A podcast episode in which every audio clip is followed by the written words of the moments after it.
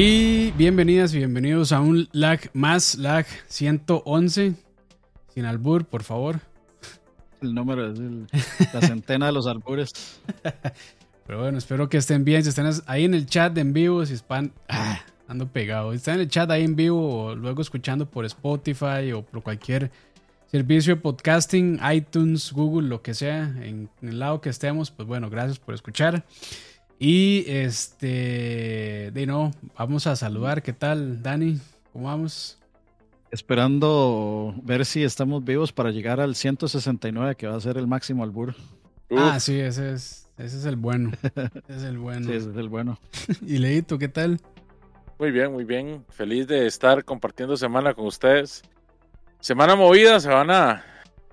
Eh, más bien, no sé, no la denominaría triste, pero sí ahí como, como interesantona, interesantona, con todo este asunto de las reglas corporativas. Sí, sí, sí, que todos nos vemos sumidos en ese mundo medio, medio feo. Sí, no todo es entretenimiento y diversión, no, sino todo, que también... Todo eso no importa, Leo, hoy salió el demo de Final Fantasy VII Rebirth. Ah, sí, cancelado esta hora ya. Chao. Bueno, muchas gracias por acompañarnos. Nos pueden encontrar en todas las redes sociales no me importa, no me importa la esclavización de nadie, ni el acoso, ni absolutamente nada de eso mientras tenga demo de Final Fantasy. ese es el, ese es el, o sea, el, por qué estamos como estamos. Esa actitud. Póngame el himno de Rusia ese muchacho ahí, por favor. Pero bueno, por cierto, bueno, si están ahí en el chat en vivo, eh, avísenme si se escucha mejor. La vez pasada creo que eh, fue culpa mía, ahí estaba bajito el volumen, entonces avísenme si se escucha mejor con volumen, digamos, normal. Según yo, según OBS, ahí está casi que a full, entonces debería estar bien. Pero bueno, están ahí echada avisen. Según yo, anda todo bien. Pero bueno, el tema de hoy, el tema más que nos. No es tema. que no es tema tampoco, sí. Eh, es, bueno, como ven ahí en el título, el lado oscuro de la industria de los videojuegos. Eh, y bueno, es que el año pasado, de hecho, 2023, bueno, digo yo, fue un año de eh, muchos contrastes, la verdad. Fue un año muy bueno en cuanto a lanzamientos de videojuegos. Eh, yo voy a decir que, bueno, de lo que pude jugar, tanto AAA como indies, eh, que son los dos extremos de la balanza, de, estuvieron muy bien. Pero al mismo tiempo, este, y no, y no solamente en industria gaming, sino en general, yo creo que sea, las corporaciones y sobre todo en bueno, en empresas gringas estadounidenses se dio mucho esto de, de, los despidos, lamentablemente. Eh, y yo creo que estuvo muy generalizado. O sea, no se puede decir que solamente una industria, sino eh, fue por muchas cosas. Realmente la economía, y pues ahorita es bastante compleja. Después, y todavía nos estamos recuperando del COVID y demás, que eso es un tema también. Entonces, pues sí, eh, muchas personas lamentablemente se vieron afectadas con despidos. Eh, Pero uno, sí se empieza a cuestionar cómo reportan ganancias de billones y despiden una cantidad este tan grande de gente. Sí, sí, sí, sí. o sea, no, tiene sentido. Y eso, eso no lo pasó solo el año pasado. Eso viene, bueno, Blizzard es famoso por hacer eso. Sí, y Activision. Y Activision también, sí. Bueno, sí, Activision Blizzard, aquí la misma vara.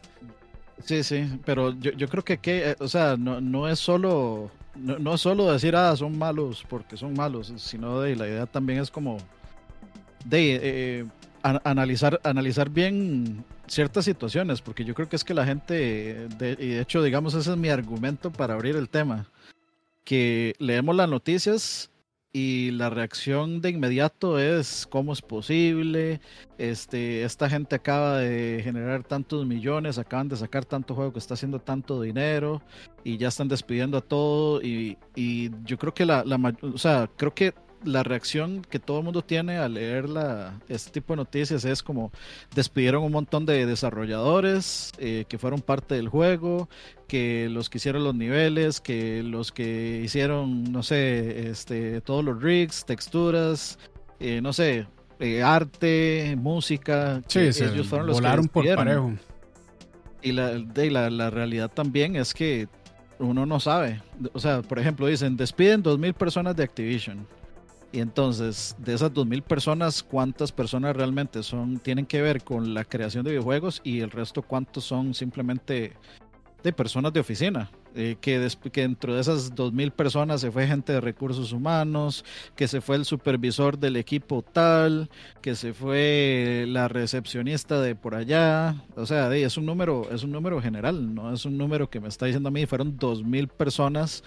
Eh, que tuvieron que ver con el juego directamente, que sea como sea son personas, no, no hay ninguna diferencia, pero la gente le toma así como un especial eh, o sea, que es, es, como un especial odio porque no se detienen a pensar como, ah, pero pudo, pudo haber sido la secretaria, pudo haber sido la recepcionista, pudo haber sido la asistente del gerente, que era un puesto redundante, pudo haber sido de muchas cosas. O sea, todas las, yo creo que todas las empresas, y para nadie es un secreto, todas las empresas eh, constantemente están, bueno, hay, hay, dos lados de, este, de, de esta idea. Está el lado de que las empresas, por supuesto, todo el tiempo están cortando redundancias, que es lo lógico, digamos. Y por el otro lado está eh, la parte que uno ve como peón, como eh, soldado de raza baja, como eh, private, y es que de uno le vale un carajo la empresa y las empresas, especialmente en, el, en, la industria de la, del IT de la tecnología y así, les encanta generar contratos eh, desechables, o sea, con montones de cláusulas o, o, no, no, no te voy a contratar permanentemente, sino es un contrato por, por metas o es un contrato por tiempo o es un contrato por proyectos y luego veremos que de eso genera una una incapacidad para la gente de, de sentirse segura que yo creo que es como el, la, es, es el, la principal estaca así en el corazón de, de, los trabajadores, el que uno no pueda sentirse seguro en su trabajo. Sí, que ya se sienta amenazado por, por lo que pasó, porque sí, sí, si yo estuviera en, en, esa situación, bueno, yo casi, casi me vi este, afectado por una situación similar el año pasado, sí, el año pasado a principios que fue algo similar con lo que pasó entre eh, Activision Blizzard y Xbox, que los absorbieron. Eh, la empresa donde yo estaba lo iban a absorber y bueno, yo me lo li antes y siempre dicen lo mismo, no, no va a cambiar nada, este, tal vez por ahí del año que ya empezamos este, a hacer un par de cambios para que ya la plataforma se, se para empezar a migrar todos los sistemas, que es que ustedes usan... Sí, que ustedes usan Oracle, nosotros usamos SAP y no nos sirve. Entonces, bueno, pero bueno, un año de que no, de que no hubo cambios. Y bueno, eso llegó el, el mes de que absorbieron la compañía y empezaron a volarse a gente y se volaron a un montón de personas aquí en Costa Rica. Bueno, no solo aquí en Costa Rica, en todo el mundo, porque es una empresa multinacional. Entonces, o sea, lamentablemente es algo que, que, va a pasar. O sea, yo ahí sí les digo por experiencia propia, muchachos, ustedes están en una situación así de que están en una empresa y escuchan de que la va a absorber otra. Ojo ahí, porque de ahí, puede que, o sea, puede que ustedes sean eh, que tengan un desempeño admirable y sean los, o sea, los top performers, como dicen en los, las empresas gringas, a eso ellos les vale. O sea, ellos, para uno es un número, un número más y si ganan muchísima plata o están en un puesto ahí que ellos ven redundante, se lo van a volar. sin asco. Lo nada más para, la nada más para que usted no llegue a generar, eh, ¿cómo es que se llama esta madre? Bueno, cuando usted tiene, no me acuerdo si eran 10 años, Así, digamos, ya una persona con 10 años ya pasa a ser casi que un, eh, un pasivo la empresa, porque tiene un montón de vacaciones acumuladas, tiene toda la parte de prestaciones acumuladas, entonces, eh, claro, o sea, tiene no solamente su salario, lo que está haciendo ahí, o sea, una, una cuenta por pagar casi casi. Bueno, eso es a niveles de contabilidad, pero, pero sí, o sea, pasa a ser un pasivo, básicamente. Eso que dice Jonathan también es cierto, que dice que llega alguien nuevo a una empresa y ya está a volar gente para jugar de revolucionario y tal vez el problema no está ahí, sí. O sea, llega gente que dice, ah, contratamos a, a, esta nueva persona que nos va a llevar en una nueva dirección y... Bueno, ahí el, el, el ejemplo... Lo, podemos ver como el presidente de Sony, digamos, como Jim Ryan. No, y el ejemplo perfecto es Twitter también, cuando llegó este, ah, este baboso de, de este... Elon Musk. Elon Musk mucha gente lo tiene, o sea, en un pedestal y bueno, ahí es todo un tema por aparte, pero ahí se voló no sé cuánto, como el 40% de Twitter y la gente de ahorita lo está, digamos que justificando, diciendo, bueno, Twitter nunca se cae, Twitter sigue funcionando igual, entonces quiere decir que había un montón de gente que, que estaba ahí haciendo nada. Y probablemente sí, pero pucha, o sea, de borrarse el 40%, no sé si cuánto fue, pero fue mucha gente la que despidieron de, de Twitter. Y de ahí es personas que se quedan sin trabajo. Y si son redundantes o no, es, siempre feo, ¿verdad? Lo que pasa es que si salen estas personas, como dice Dani, revolucionarios, y que dicen, ay, voy a volarme el 40% y no pasó nada. Y es como, más bien, el peso ahorita está mucho mejor. Y bueno, es un montón de justificaciones medio extrañas. Que de hecho también ese tema de gaming, bueno, esta parte de los despidos se ha prestado para guerra de consolas, que para mí no tiene ningún sentido. De hecho, si ustedes usan esto como para justificar si la empresa que a ustedes les gusta más es mejor que la otra porque no ha despedido gente, es un idiota, así se lo digo. Es un estúpido porque realmente no tiene sentido, o sea, usar es, o sea, una situación como esta para decir que Sony o bueno, PlayStation es mejor que Xbox, solamente porque no ha despedido tanta gente, es como es la justificación más estúpida que yo podría haber escuchado en esta, en esta solo, Solo Naughty Dog echó un montón de gente hace poquito entonces son todas las empresas que han pasado por esto. Lo que pasa es que claramente ahorita el que está más fresco es Xbox, ¿verdad? Ah, Porque fue muchísima gente. Ahorita Xbox y, viendo a Emperor ahí con su flamante X, que ahorita va a pasar a ser una PSX, probablemente. Emperor, va, este tiene un tatuaje, tiene un tatuaje de Xbox, ¿verdad, dicho? Mm. Sí, ahorita, ahorita eso va a pasar. ahorita su tatuaje va a pasar a, salir en PlayStation Plus de una vez. Por este, eh, sí, ahorita Xbox está en llamas y, y las reacciones en redes no se han hecho esperar. Pero es por una, es una seguidilla de cosas, digamos. Está, creo que, o sea, realmente eh, el tema de los despidos y esto no, no ha calado tan hondo como caló hasta ahora de que Xbox está planeando sacar los juegos eh, propietarios en PlayStation y en Nintendo. Eh, eh, o sea, todos todas esas guerras y esos pleitos siempre son así como en, el momento. y más, más en esa basurero que es Twitter, digamos. Sí, todas las redes sociales en general. Pero sí, Twitter es, como, sí, Twitter es el peor. Pero bueno, sí, entonces este, bueno, eh, yo creo que tal vez podamos, yo que tengo como una listilla, digamos, de, de, hágale, hágale. De varias empresas que, bueno, han este, despedido personas y de ahí la lista es enorme, entonces voy aquí hablando así al rapidón y después ya podemos conversar un poco. Amazon este, echó a 180 personas de la división de gaming. Sí, Project Red también echó a 100 personas. Amazon yo creo que cerró su propia... Eh, ah, cerró Amazon Gaming, ¿no? O sea, cerró su propio estudio desarrollador que... Sí, claro, el Luna. ¿Era, Luna? No, no, Luna, es el servicio, ¿no? Eh, ah, pero, yo, pero, yo, creo que Amazon, eh, me eh, Amazon tenía una plataforma de, o sea, tenía una desarrolladora que iba a desarrollar juegos que creo que se llamaba Amazon Gaming. Y yo creo que eso ya no existe. Que desarrolló un MMORPG supuestamente. Sí, fue un ton de madre ni siquiera, o sea, los juegos que sacaron fueron un, fracaso de que ni siquiera salieron de beta, digamos. Sí. Sí, pero eso fue en noviembre, entonces fue el año pasado.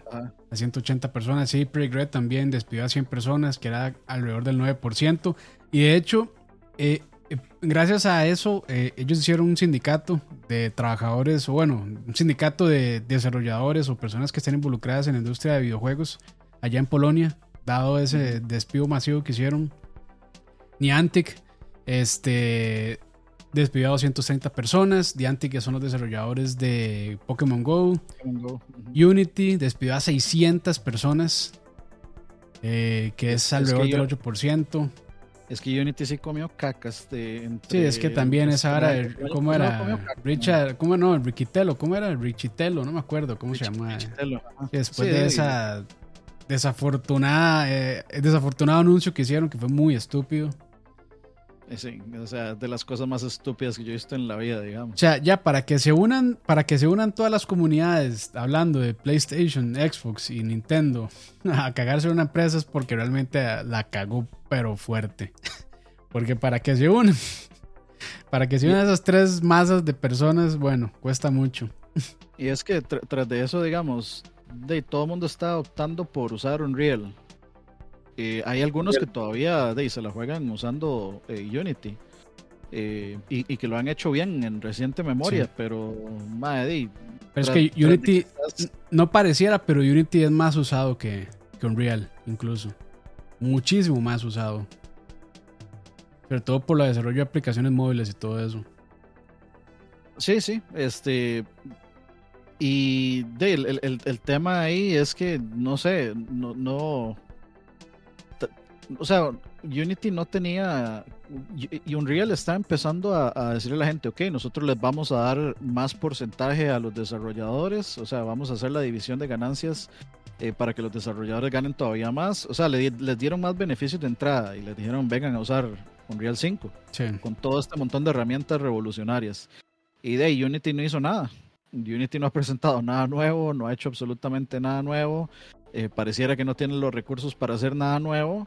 Y luego salen con esta madre, digamos. Sí, sí yo ahí, ahí realmente sí, sí no sé. Porque Unity sí tiene varias versiones y yo creo que se han estado actualizando bastante. Lo que pasa es que de ahí, todas esas noticias de que se actualizó Unity o que tiene nuevos, eh, lo que sea, features del sistema, eh, de este tipo de noticias normalmente no le afectan a uno directamente como jugador, sino a las personas que están desarrollando. Pero bueno, ese es un, un tema aparte. Lo Unity fue una cagada magistral.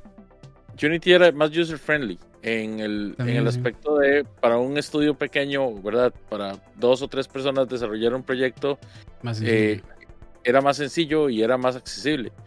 Eh, Unreal 5, a pesar de que era gratis, pues sí, sí requería una cantidad bastante grande de, de, de, de, inversión de tiempo y esfuerzo para, para un estudio pequeño que no siempre, ¿verdad? Se pagaba, no siempre retribuía meterle tanto tiempo, tanto esfuerzo. Por eso era que mucho estudio pequeño, mucho, mucho indie se iba por el lado de, de Unity. Por supuesto, todo esto se fue al carajo, ¿verdad? Cuando, cuando vinieron estas políticas tan estúpidas. Y de, obviamente ya nadie, ya nadie iba a querer. Preferí, prefieren borrar sus proyectos a, a, pagar esas cuotas tan ridículas.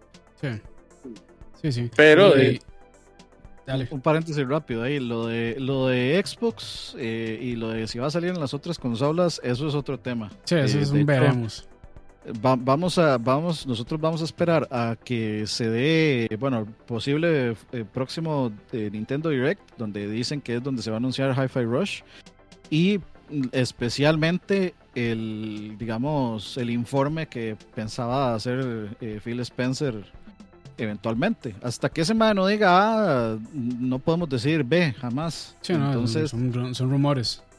No, no vamos a decir absolutamente nada. No fue Phil, fue Satya Natella. no importa quién haya sido, el que va a dar la cara es. El, el, la, la, cara de Xbox es Phil Spencer. Sí. La, la, culpa y la responsabilidad le cae a Phil Spencer, sea quien sea, aunque haya sido una decisión de arriba. De, el MAE, el MAE ha prometido miles de cosas y, no ha cumplido muchas de las que ha, eh, de las que ha dicho. Pero hasta que el MAE no salga a dar la, la palabra oficial de Xbox, entonces de hecho va, nos vamos a reservar ese lag, ese lag lo vamos a reservar para después de esa de ese video y ya pues comentar. Sí.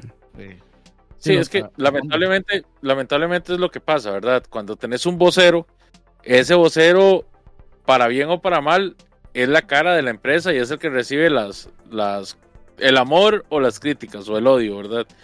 Y Phil Spencer ha dicho muchas cosas que no han resultado ser ciertas o que las desmienten casi que inmediatamente después. Entonces, sea o no sea intención del MAE, de, en realidad el que, el que ha dado la cara y el que ha quedado mal ha sido él. Sí, y al final, o sea, Phil Spencer también, o sea, se ha ganado la fama de que es buena gente y pro consumidor y todo esto, pero al final él no, o sea, él, termi él termina siendo un, un, ejecutivo más que le responde, de ahí, me imagino que le reporta directamente a Satya, no estoy seguro, supongo que sí. Este, al final de lo, lo que diga Microsoft. O sea, a los que tienen la plata ahí es Microsoft, no es Xbox. Xbox este, no sé qué tanta plata les estará generando, probablemente nada o muy poco. Entonces, de, al final, o sea, con todo lo que han gastado en estudios, eh, de solamente la cuestión de Bethesda, bueno, la adquisición de Bethesda y la adquisición de Activision Blizzard, eso es, una salvajada. Y agréguele los no sé cuántos 20 resto de estudios más que han comprado y de, no, no sé. O sea, yo, sinceramente, es una de las cosas que yo siempre he este, criticado un poco de Xbox, que para la cantidad de estudios que tienen, sí, salen juegos aquí y allá, pero eh, realmente para, la, para el, el, yo diría que para el talento que tienen y la cantidad de gente que tienen ahí para desarrollar videojuegos, la verdad es que ha sido, yo diría que poco. ¿no? Puedo estar equivocado y ahí, siéntanse en la libertad de corregirme si, si, si no, pero por lo menos esa es la, o sea, eso es lo que pareciera. Porque Ah, no, sí, para sí, tener, sí no sé, poco, 20 digamos. resto de estudios, puña. O sea, yo esperaría o, o una de las dos, más calidad o más cantidad de juegos. Y de ahí yo siento que no con, las, con ninguna de las dos ha cumplido tanto. No estoy diciendo que han sacado malos juegos, no. O sea, han sacado muy buenos juegos. Pero yo siento que tiene capacidad para más. Pensando Al- aquí al como un capitalista, como un cero capitalista. Al, al respecto, yo lo único que voy a hacer es lo mismo que les puse en el chat. Y es que al final del día, si los fans de Xbox se enojan y dejan mamando a la marca, gana, ganan más eh, estando en PlayStation eh, y que en PlayStation y Nintendo que los fans de Xbox que están ahorita en este momento, que son super fanboys de Xbox, que la verdad no son muchos. no, la, realidad es esa, no son muchos. Entonces, si se van ellos, pero gana- ganan el mercado de, de PlayStation y de Nintendo, va a ganar Microsoft. Ahora, yo de, de- la, de la parte y tocando el lado de- del tema, del lado oscuro del gaming, eh, a, a mí, digamos, eh, esta parte de, de, de, de salir a, a, a- dárselas de soy el bueno y yo soy pro gamer y yo soy el eh, pro consumidor y todo esto, siempre, es- no sé, para mí es, es lo mismo, es lo mismo de, que Reggie. Y, sí, y nunca me voy a cansar de decirlo. O sea, Reggie es para mí el ejemplo perfecto. Es un mae que no ha hecho absolutamente nada que tenga que ver con los juegos que ustedes aman y que han jugado y que eh, los llevan en el corazón y tatuados en el pecho y la, la mochila azul y todo lo que quieran. Este, no ha hecho absolutamente nada y la gente lo tiene como, wow, es Reggie. Es un ejecutivo más que lo único que hace es poner la cara y que es un odioso mal encarado. Eso es todo. Sí, ellos de nada más sí, son voceros y comunicadores. Bueno, yo creo que eh, es- Phil, es- Spencer sí, probablemente sí tiene más poder de decisión que este Ah, Reggie. sí. Creo que es más parte de la, del board de Microsoft.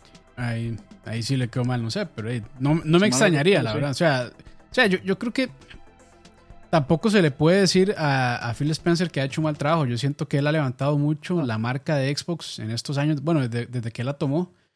Este, y cuando la tomó, cuando empezó ahí, o sea, tiene un trabajo bien difícil. Yo creo que, o sea, ha hecho muy buenos cambios. Pero, o sea, ahorita también yo siento que con todo esto, esas controversias este, de los despidos de Activision Blizzard, y bueno, también después del todo el, el juicio que hubo este, antes de, de la adquisición, este, ha estado complicado para él el asunto. Y no lo estoy justificando, no estoy justificando que haya despedido gente. Pero de al final, yo creo que por ahí, ajá, Santiago Pa- Pantoja dijo que si eran puestos redundantes. Yo creo que sí no. O sea, si había puestos redundantes, claramente eh, Microsoft debe tener a miles de project managers, a miles de, este, de Scrum Masters y este montón de puestos que a veces sí son un poco redundantes. Deben tener un Ah, montón sí. de eso, pero también cerraron eh, creo que un estudio que estaba trabajando en un juego ahí que llevaba, no sé, como 5 o 6 años de desarrollo de, de- en Blizzard, que creo que era un juego de supervivencia, de Survivor, horror, bueno, no sé si horror, pero era, de- era Survivor, y tenían como 6 años y ahí lo echaron y echado también el proyecto, entonces, o sea, no solamente, digamos que se fueron rangos medios o personas ahí relacionadas a los proyectos, sino que también desarrolladores que estaban trabajando directo ahí de produciendo. Entonces, ahí, fue, ahí se fue de todo, no solamente puestos redundantes. Y, y también de ahí no, no, no podemos decir sí o no porque no hay detalles. Sí, y la empresa nunca va a dar detalles de, de mira, echamos a estos. La empresa nunca va a dar razones. No, no tiene, la, la empresa no le debe razones absolutamente a nadie más que a los afectados. Empecemos por ahí. Bueno, Y, ah, y- se le da razones solamente a quienes invierten, que no son los Es que- jefes reales, y eso más de qué les Sí. importa. Esos Sí, más la- son la más re- que están ahí, verdad, sí. tiene que echarse a toda la empresa para que yo gane, y hecho los mami que me importa. Así son. Sí, sí, sí. Sí, o sea, la, la verdad es queda entre la junta directiva y ahí algo le dicen a- al, al MA que lo, que lo echaron, desde porque me cayó mal hasta porque, ah, es que queremos quitarle su único día libre que tiene y este MA no se deja, entonces lo vamos, vamos a ver cómo lo echamos, hasta todo lo que se quieran inventar que... Sí. No, y los, e- y los hay. echaron horrible también. Se dieron cuenta antes por leer Twitter o, o no- o sitios de noticias que por el jefe de ellos o un correo que les llegara. O sea, se dieron cuenta de muchísimo antes que los iban a echar gracias a los rumores que salen a la calle. Entonces, también, o sea, pésimo eso. O sea, es horrible darse cuenta que no se hace un trabajo y que no sea directamente el jefe. Sí, y, es que, bueno, también para mí hay una situación hasta peor que eso. O sea, digamos, yo me puedo, por ejemplo, me meto a Twitter, digo, echaron X cantidad de gente y luego de ahí yo me entero, no sé, en el mismo día o al siguiente día o, al tercer día que de, yo me fui entre esa tira de, de pues sí, la cólera y todo. La, a mí lo que, lo que me parece peor, mae, es cuando la empresa está en así como en un periodo de echar gente y uno sigue breteando ahí. Y uno ah, sigue así como eh, en la vara de que en cualquier momento me echan, ¿qué hago? Vale, yo estoy así. Yo, yo actualmente trabajo por una compañía de desarrollo de software que está en Texas. y ahorita Texas está en una. En una. Guerra civil. Sí, en una ah, severa, en un severa inicio de guerra civil. Eh, estoy en una de las industrias que es más castigadora, que son los bienes, bienes raíces en Estados Unidos. O sea, en el momento que hay un pedo económico en Estados Unidos, la primera industria que se va al carajo es el bien, los bienes raíces. Y de ahí, solo, solo el, ¿qué les digo? El 27 de noviembre, así entrando a Navidad, despidieron a 200 personas. ¿De la empresa? Sí, sí. Eh, es que también lo hacen, lo hacen sin asco en esas fechas, así, es espantoso. Sí, es espantoso, digamos. Eh, yo tengo esa pesadilla, digamos. Para mí que me echen en estas épocas es tal vez lo peor, porque nadie te va a contratar ese mes. Ya ninguna, ninguna, nadie en recursos humanos quiere iniciar el proceso, ya todo el mundo está más bien calendarizando las vacaciones y todo. Sí, y, Entonces, y retoman contrataciones hasta por ahí a mediados de febrero. Sí, así yéndote bien, ¿verdad? Sí, sí, sí. Entonces, son, esos procesos que uno dice como, uff, qué triste y qué duro. Y, y tal vez por eso es que yo sí tengo una postura más hacia la gente, no, no tanto hacia, hacia la, hacia la ¿cómo se llama esto? A la maquinaria capitalista de, de la industria de los videojuegos. sino que no, deberían también, tampoco tener lealtad a ninguna compañía. Sí, eh, aproveche y vaya ahora hace su caja capitalista de Konami de colección sí. atrás. Sí, sí. No, esto no es de Konami, Dani, esto es de Limited Run. A ver, Yo, yo, estoy viendo un logo gigante ahí que dice Konami, yo no sé. Con hambre. Con hambre, con hambre y Nintendo. Así bien. Yo no veo dónde dice aquí Konami, en ningún lado. no tapes eso con un dedo, Leo. Ahora, ahora, a ver, yo no estoy, yo no estoy diciendo que no sea capitalista, estoy diciendo que, o sea, este tipo de compañías en general, todo, todo, la, todo el desarrollo de software de todo tipo debería tener una consideración humana en, en el lado del, del equipo, digamos, del equipo humano. Es vale. Porque, porque, o sea, vamos a esto, o sea, usted se está forjando una mala reputación como patrono. Y, digamos, ¿con qué confianza voy a empezar yo un proyecto con usted si sé que lo va a dejar votado en cualquier momento? Y cuando digo lo deja votado, es me, compraron como estudio. Ganaron los dueños del estudio, pero yo sigo siendo un empleado raso. Tal vez yo estoy haciendo, no sé, estoy desarrollando una vara. Y los maes tienen, tienen dos escenarios. Digamos, está, está el lado donde les interesa el proyecto y quieren desarrollarlo y yo soy una pieza clave. Pero ahí me voy y los dejo mamando. O los maes simplemente archivan la vara y ya yo no tengo un, un espacio ¿verdad? Que justifique mi salario. Entonces los más, bueno, chao, va a ver qué hace. Sí, sí, sí. Siempre en el capitalismo, siempre los de abajo son los que terminan perdiendo, lamentablemente. Siempre, siempre. No hay gane ahí. Ah, yo, yo, yo que tengo desde, o sea, yo comencé en la industria de los call centers con los call centers, digamos, cuando empezaron a entrar aquí, digamos, los de afuera, porque obviamente siempre han habido call centers locales y Pizza Hut Express y McDonald's Express y todas esas barras son call centers, claramente.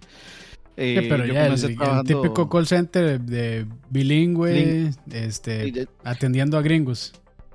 Y yo, y yo puedo, o sea, yo puedo ver, yo puedo notar así, con, como con quirúrgicamente, con exactitud quirúrgica, cuando la, cuando la, digamos, las cosas empezaron a cambiar como de que, o sea, yo, yo el primer, para, digamos, la primera empresa internacional para la que trabajé fue Alienware. Eh, cuando Alienware era Alienware, nada más no era de Dell. Ese mismo año que yo entré, la compró Dell. Y fueron esa hora tranquilos, nada va a cambiar. Todo siempre.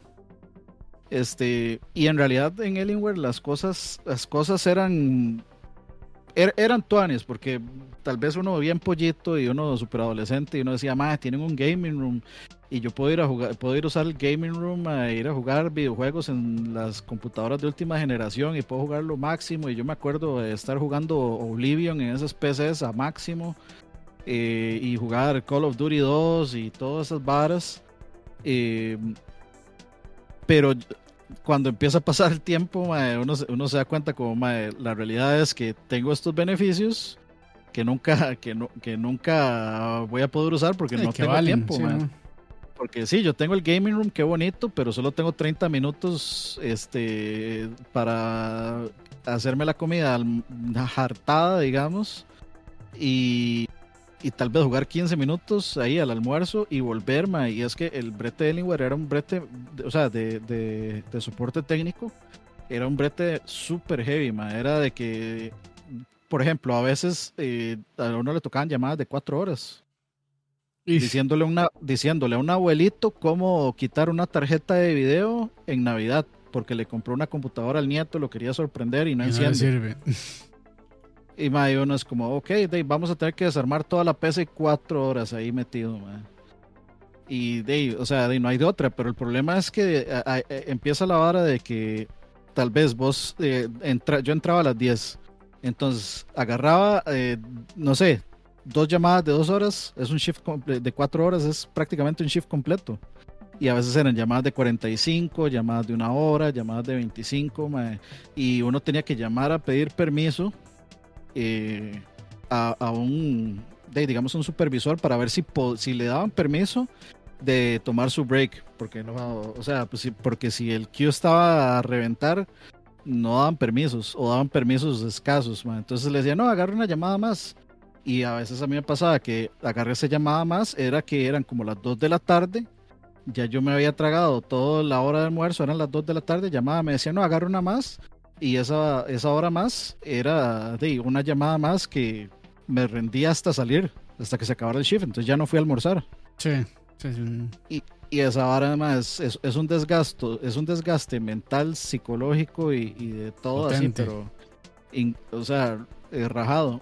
Pero todavía ahí las cosas yo siento, o sea, no, no siento que las cosas están mal, pero cuando yo salí de ahí y de hecho trabajé para, para ATT, en una empresa que le, que le vendía eh, servicios.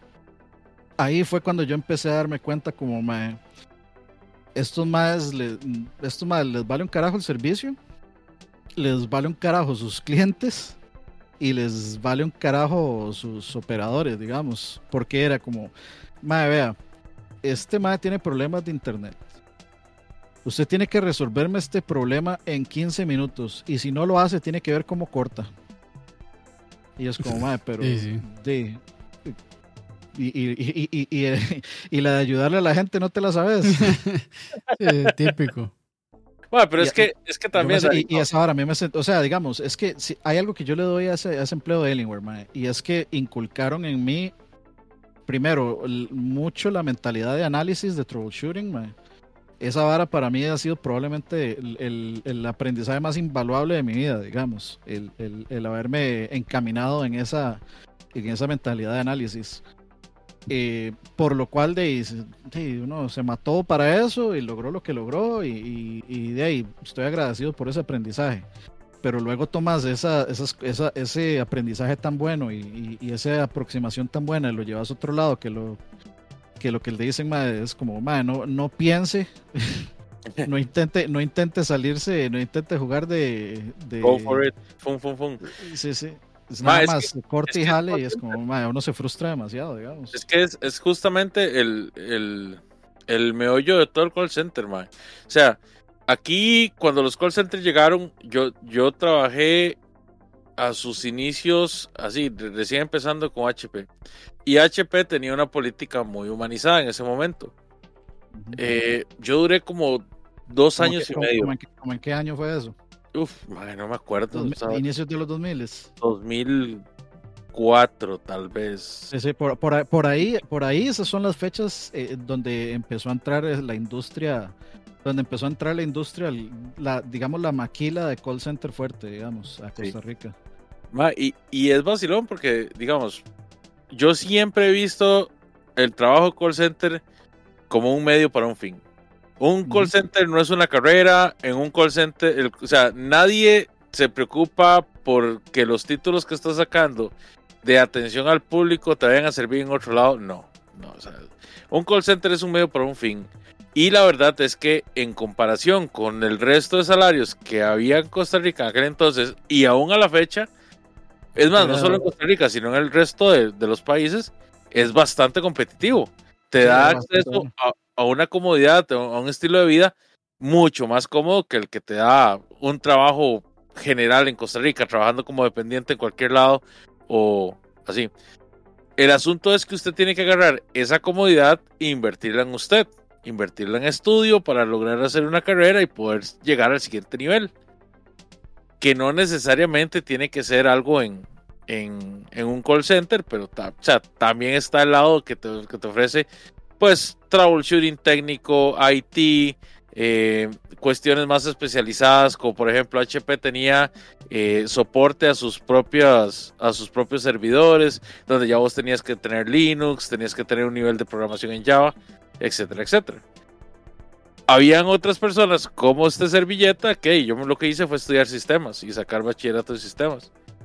Y justamente de ahí me agarré porque era, lo, era el único trabajo como que me permitía tener un estilo de vida lo suficientemente práctico como para poder estudiar y trabajar al mismo tiempo.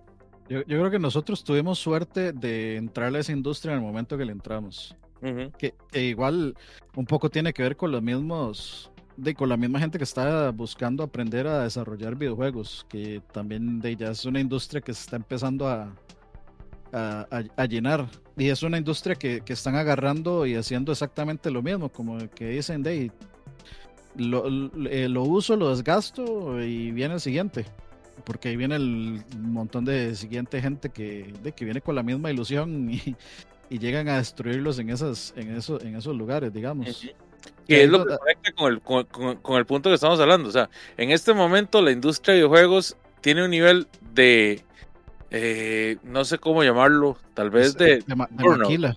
Sí, sí, de- bueno, de- de, de burnout, sí. tiene un nivel de burnout a- al, casi al mismo nivel que lo que tienen los call centers. Que es producción, producción, producción, producción, producción, explotación. Y cuando la empresa necesita revenue, se fueron al carajo. ¿Quién se fue, Dani? Creo que Dani. No, no le gustó a Dani que le, que le hablara en inglés. Perdón, Dani. Qué muchacho. Vamos a ver qué hago aquí para que no sea tan feo esto. Seguro se le fue el, Peor, ¿sí? se le fue la luz. Perdón, perdón. Cerré sin querer. Tranquilo. Perdón, Dani, no te vuelvo a hablar en Spanglish, ma, disculpa. Sí, no, pero sí, o sea, la- lamentablemente, o sea, yo creo que también la industria de los videojuegos está un toque romantizada y la gente lo ve como si fuera un sueño trabajar ahí. La verdad es que es como cualquier otra empresa. Puede ser una empresa muy buena, puede ser una empresa muy mala. Pero, o sea, la verdad es que la realidad de las empresas de... Bueno, al final es desarrollo de software. Mucho de, lo que hace el gaming. Claramente tiene otras cosas, ¿verdad? Combina muchas disciplinas de este... eh, desarrollo gráfico, bueno, diseño gráfico, 3D y un montón de cosas más. Entonces sí es multidisciplinas, pero y al final es desarrollo de software. Y la verdad es que, o sea, ahorita las empresas de desarrollo de software igual son maquilas del siglo XXI. O sea, para bien o para mal. Y, y yo no estoy diciendo que sean malos trabajos, o sea, están muy bien pagados. De hecho, o sea, en Estados Unidos lo que ganan desarrolladores es vulgar. Yo creo que eso también es parte del problema. Que, sea, a los desarrolladores de software también yo creo que les, o sea, están sobrevalorando su trabajo, pero muchísimo. O sea, son personas que están ganando pff, 200 mil dólares así con dos años de experiencia, 200 mil dólares al año con dos años de experiencia. Entonces, o sea, es, muchísimo. Bueno, y las empresas al final sí, las Google y las Facebook y las Apple del mundo pueden pagar esas cosas, pues bien. Pero ahí sí están un poco de, sobrevalorados. Y, y, parte de, de, todo este montón de despidos es eso, que durante la pandemia ahí pues hubo un... O sea, las empresas de desarrollo de videojuegos tuvieron una demanda altísima de los juegos y pues, yo no sé en qué cabeza pensaron que el crecimiento iba a ser así sostenido durante el tiempo. Y ahí no, o sea, manda la parada que un, que, que un, o sea, personas que planifiquen tanto en proyectos y en la parte financiera, o sea, no supieran que el panorama iba a cambiar una vez que las personas salieran de sus casas. O sea, yo no iba a tener tanto tiempo para ver películas por demanda, yo no iba a tener tanto tiempo para poder jugar videojuegos y para todo el montón de servicios que se dispararon durante la pandemia porque la gente estaba en sus casas. O sea, y esperaban tener crecimientos iguales o, o más altos que durante o mayores, esos, o mayores que durante esos dos, tres años que la gente estuvo en sus casas. Y eh, es, es, imposible. Y el problema, o sea, ahí sí, o sea, el problema y va a sonar como este comunista socialista, es que el capitalismo, o sea, siempre van a buscar crecer, crecer, crecer y no se puede. Y lo peor es que esas empresas no es que están ganando, no es que están perdiendo dinero, nada más que no están ganando tantísimo como ganaron en esos años.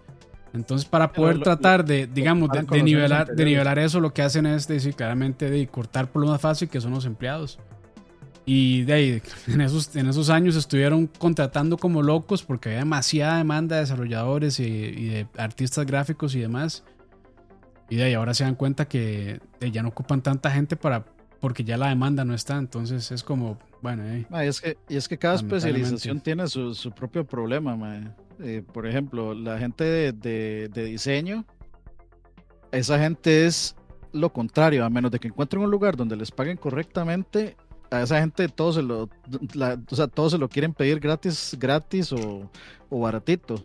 O si no, se tienen que mandar así como, a, te voy a diseñar tus logitos y overlays de Twitch. O, trabajitos así de humildes, porque el, el ámbito del diseño también o sea, como que los... No sé, como que quieren simplificar lo que hacen realmente. Y no, no, no pagarles o no, o no querer pagarles lo que, lo que realmente necesitan pagarles a una persona que va a diseñar un logo, por ejemplo. Eh, pero también, digamos, eh, por ahí hay otra vara que es de todo esto de los, de los, em, de las varas de las redundancias en los trabajos. Eh, ahorita yo estoy, yo estoy llevando un curso de Scrum para sacar la certificación de Scrum Master. Y si tengo que, y si tengo que, yo solo dos clases, son cuatro nada más, son cuatro fines de semana. Y si yo tuviera que resumir qué es lo que he visto yo, que es Scrum, yo diría que a mí esta vara se me hace la vara, no sé, no, yo, yo esperaría, o sea, yo, yo tengo la impresión como de que los más que inventaron eh, todo el concepto de ágil y de hmm. Scrum. Acá es el este, punto. Eh, no lo ha dicho, ya sé lo este que va a decir. Es, es, es, el, es el meme de, del Mae con la medalla de oro que está en el último lugar bañándose en champaña y todos los demás viendo así como, ¿qué puto es este Mae? porque uno dice, Mae, pero esta vara es como todo el, mal sentido común más lógico del mundo, Mae. Yo no, no, no necesito saber esto como para haber implementado esta vara eh, yo mismo, digamos, es, sorprendente y sin embargo, eh, ahorita es una vara, es una moda, es una moda en, los empleos que usted tenga certificaciones de ágil, de Scrum, eh, muchas empresas están, están buscando eso particularmente y la, la realidad, digamos, algo que yo he notado es que en estos momentos, si usted quiere trabajar de forma independiente, eh, venda, eh, ¿cómo es que se llama esta vara? De venda este, NFTs y... No, no, no. Eh, asesorías, asesorías. Se va a hacer coach de vida, Dani, no me diga. o sea, es que yo siento que literal, yo literal. junto, junto con Scrum, ese es otro puesto innecesario, los coaches de vida. Mae, yo siento que Scrum es el, el, el coach de vida del, del, de los trabajos, mae, literalmente. A mí se me hace como, mae, yo veo las varas y es como, y si esto no funciona, véalo aquí, véalo acá, y yo es como, de, obvio. y, y, entonces yo me puedo preguntar, ok, ¿y cuál es el, el rol del Scrum Master? Facilitador.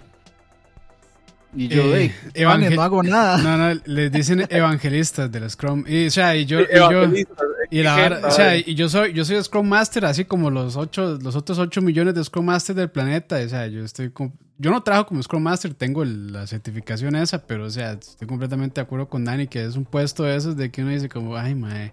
O sea, y, el, y, y esos, todos esos memes de los Project Managers y los Scrums, este, se, se los tienen bien ganados a pulso, la verdad, porque es que uno dice, puta, Ay. mae. Eh, Ma, mi- vea, literalmente usted eh, qué lindo. Eh, ¿Cómo era? Sí, sí. Muerde. Qué lindo. Muerde. No, no, no hace nada. ¿Cómo se llama? Scrum, Scrum Master. Master. pues sí, pues sí. O sea, este, para mí esta vara es, para mí, digamos, esto es, las, es, lo, es lo que les estoy diciendo, las, as- las asesorías es, es, es donde está la plata, ma. Usted le puede vender una asesoría de cómo pelar un banano, ma, a cualquiera y con eso le puede sacar 5 mil dólares. Si usted, si usted tiene buena hablada, ma, usted puede vender una asesoría de lo que usted le dé la pinche Ma, gana, sí. ma, y alguien se lo va a comprar, Y para mí esta vara de Scrum es, es, Ma, es eso, ma. Es pues una, sí. es una... mae, si- si hay gente que pela el, agua- el aguacate como si fuera un banano, imagínense. O sea, hay plata ahí, hay plata. Perdón, muchachos, voy a, voy a hacer una pausa para saludar a todos los que están aquí en el chat. Saludos para Cristian. Villalobos, Santiago Pantoja, Emperor, Strife 38, a José Wolf, Alejandro Arruda, que ajá, vamos a ver, a Francisco, a Aqua, está porque Aqua. quiero rescatar. Me meto y están hablando de Scrum. Ricardo Es que- Chacón, Luis Avi, eh, por acá andaba Sergio también. Ya, voy a conectar lo de Scrum con lo que con el punto. Ya Ah, aterrice, aterrice, sí. A ver, ya, ya, ya nos lo cagamos bastante a los Scrum Masters, entonces aterrice. Sí, sí, más que yo voy para eso. Eh, o sea, eh, pues, es- perdón, Leo, siga. No, no, ya, ya terminé. Y a los que están escuchando Spotify también, saludos. Cierto, cierto. Sí. Sí, sí. Dani, el problema es que hay gente que las necesita, las asesorías. Sí, a los Scrum Masters también, mae, porque es que Pues el, sí. eh, el puesto, eh, y, y estamos hablando de redundancias, mae. El puesto de Scrum Master existe, mae, porque, eh, porque obviamente dentro de la fuerza laboral van a haber personas que, que, digamos, no son personas analíticas y son personas que necesitan seguir un, lineamiento específico para llegar a una meta, digamos. No, no les, no, no están acostumbradas a pensar fuera de, fuera de su caja. Entonces, de, el- técnicamente, ya, hablando, ya siendo un poquito menos odioso, el trabajo del Scrum Master es eh, ayudarle a, las- a esas personas a un poquito. Que es que, bueno, es que ni eso, mae, porque eso es- son los, los mismos desarrolladores los que tienen que hacer eso, digamos, inculcarle esas varas. Pero la, la idea es que el Scrum Master lo que haga es eso. Entonces, aterrizando la idea. Scrum Master, a.k.a. Senior Email Forwarder. exactamente, sí, exactamente, el que va a dormir a las reuniones. Pero bueno, ¿a qué voy con esto? Este, este, esta vara, mae, yo me imagino que una empresa como Activision, mae, eh, eh, para explicarles, el Scrum Master es un puesto.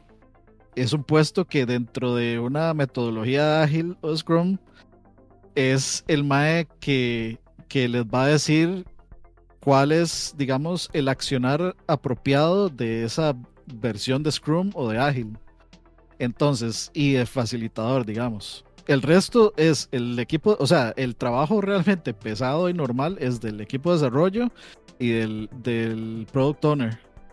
O sea, el Scrum Master está ahí nada más como para decirle, eh, no, el, el un- proceso tiene que ser así. Mal, el Scrum Master es- un, es un gem- yes, yes, sir. Es- sí, sí, entonces al final eso es, eh, es un puesto. Ahora, si me, yo como apenas estoy empezando en, en esto, no tengo una idea de cuánto es el salario en Scrum Master. Pero ahora imagínense, digamos, dentro de una empresa como Microsoft, ¿cuántos Scrum Masters pueden haber? Todos. O sea, yo, yo, digamos, con un, con un con un título de Scrum Master y con N cantidad de años como Scrum Master, podría, podría intentar tirarme al agua y mandar un currículum a Microsoft a ver si, si les interesa, digamos, Es o a que- Google. Es que o Dani, hay alguna una vara de cuestión esas. No lo haga, compa. en el. No sí, no, no No. Ah, vea, el Scrum Master es un paso para, es un medio para un fin, ma, igual que trabajar en un Sí. call center. Es, El es para, Scrum Master eh, el Scrum Master es, la preparación para, volverse Project Manager, exactamente. si usted no se vuelve Project Manager, el trabajo, el mismo trabajo como Scrum Master lo va a volver Project Manager. No, que el Project Manager, no que el Project Manager sea muy difícil de alcanzar, ¿verdad? No. Por, ejemplo, yo soy, yo soy eh, Engineer y también soy Project Manager al mismo tiempo. O sea, las dos pueden convivir al mismo tiempo por la misma hora. Entonces. y, de, y de hecho, de hecho es porque los, porque la misma empresa, o sea, volviendo, y de nuevo, esto aplica también para la industria del gaming, hablando en, de los equipos de desarrollo, eh, claramente siempre van a agarrar a la, o sea, digamos, la mayor cantidad de personas posible en ese equipo, le van a meter la mayor cantidad de posibles tareas. O sea, si, en, ese equipo de desarrollo a usted le toca, digamos, desarrollar eh, el nivel, usted es parte de los, de los creadores de, un nivel. Eh, si esos más le pueden clavar a usted, más este, meta, haga estas otras cosas aquí, haga estas cosas allá. Sí, sí, este, y y, usted va a ser level designer y project manager de esto, a, todo el mundo le van a encaramar todas las, las posibles opciones que sean y probablemente no se lo van a reflejar en su salario. porque, esa es otra, esa es otra. O sea, y esto es así como a través de todo el panorama de trabajar en tecnologías de información. A ustedes les van a hacer, les van a hacer clavados todos los, todos los puestos del mundo y no les van a subir el salario a menos de que usted realmente se ponga y lo reclame. Si usted no lo hace, o sea, le van a clavar, si pueden eh, clavarlo como guarda, cuidando el parqueo, lo, van a hacer. pero es que está bien porque en realidad eso es lo que hace el Scrum Master. El Scrum Master debería llamarse Project Manager Junior. Sí. Sí. Sí, sí. Sí, en realidad, en realidad sí, el loro aprende a decir cómo vamos y lo contratan como project manager. Pero sí, digamos, ahí, ahí, ahí ya, ya, ya aterrizando un poquito más la idea. Desde que empezamos a hablar más de los Scrum Masters y los Project Managers, han llegado más personas a ver. Entonces sigamos en esa, en esa línea. Deberíamos ver un chat de Godines, canal de Godines. este, full stack dev, pero su título y salario dicen junior Java dev. Exacto. O sea, eso es, digamos, una plaga en, en realidad es una plaga en absolutamente todos los trabajos, en todas las áreas. Eh, obviamente nosotros estamos hablando más de IT porque es lo que conocemos, pero a ustedes les, ustedes les pregunta cualquiera, hasta una recepcionista. A, la recepción, a una recepcionista la pueden clavar a, no sé, vaya, sáqueme fotocopias allá, vaya planche, vaya tráigame la, este, la ropa planchada, vaya a la sastrería y me consigue esto, vaya, vaya a pulpería y me trae, no sé, una bolsa de papiondas. Este, todo, la, gente siempre van a, clavarle a usted todo lo que pueda, todo lo que usted se deje en realidad, todo lo que usted se deje clavar sin, sin cambiar absolutamente ningún beneficio eh, monetario. De hecho, en en TikTok hay canalcillos de esos que leen como historias, historias de, de, terror. y de cosas que, uno, que uno dice, más o sea, por ejemplo, eh, mujeres embarazadas que les dicen como, este, hey, este, y, usted cree que no, no, cree que pueda adelantar el parto un par de días antes, es que la ocupamos que venga el viernes, y uno dice, ¿cómo es posible? Sí, sí, es que gente muy cochina también. pero conectemos con el tema, Dani, conectemos con el tema porque estamos. Sí, aterrice, madre, ya. Tiene media hora estar aterrizando. Sí, sí, bueno, ya dejémoslo ahí. ah, bueno, ah, bueno, nunca aterrizó entonces. Nunca conectó, pero ok. No, no, a, lo que, a lo que iba era justamente al tema de que estas redundancias, como estos montón de, de, títulos, son parte de esos números que terminan despidiendo y porque no dejan de ser redundancias. ¿Cuántos, ¿Cuántos Scrum Master, de, o sea, volviendo al punto, cuántos Scrum Master debería tener Microsoft y cuántos probablemente de esos. ¿Y cuántos llegaron después de la adquisición de Bethesda y de Activision Blizzard también? Entonces, digamos, o sea, es muy feo justificar, pero, o sea, sí, claramente se había ahí este, de puestos pero, tal vez. Pero usted no vio, usted no vio en las noticias que se dijera, eh, hicieron un layoff de 2000, de 2000 personas en Bethesda con, con el merch, ¿verdad? Sí, ¿no? Ok, yo estoy de acuerdo, o sea, perfectamente entiendo que hay muchos puestos que se vuelven redundantes y que, de, pero hasta donde sea posible, sería como interesante ver qué proponen estas empresas para reubicar a este personal o, o no sé, digamos, redireccionar el esfuerzo que ellos hacen.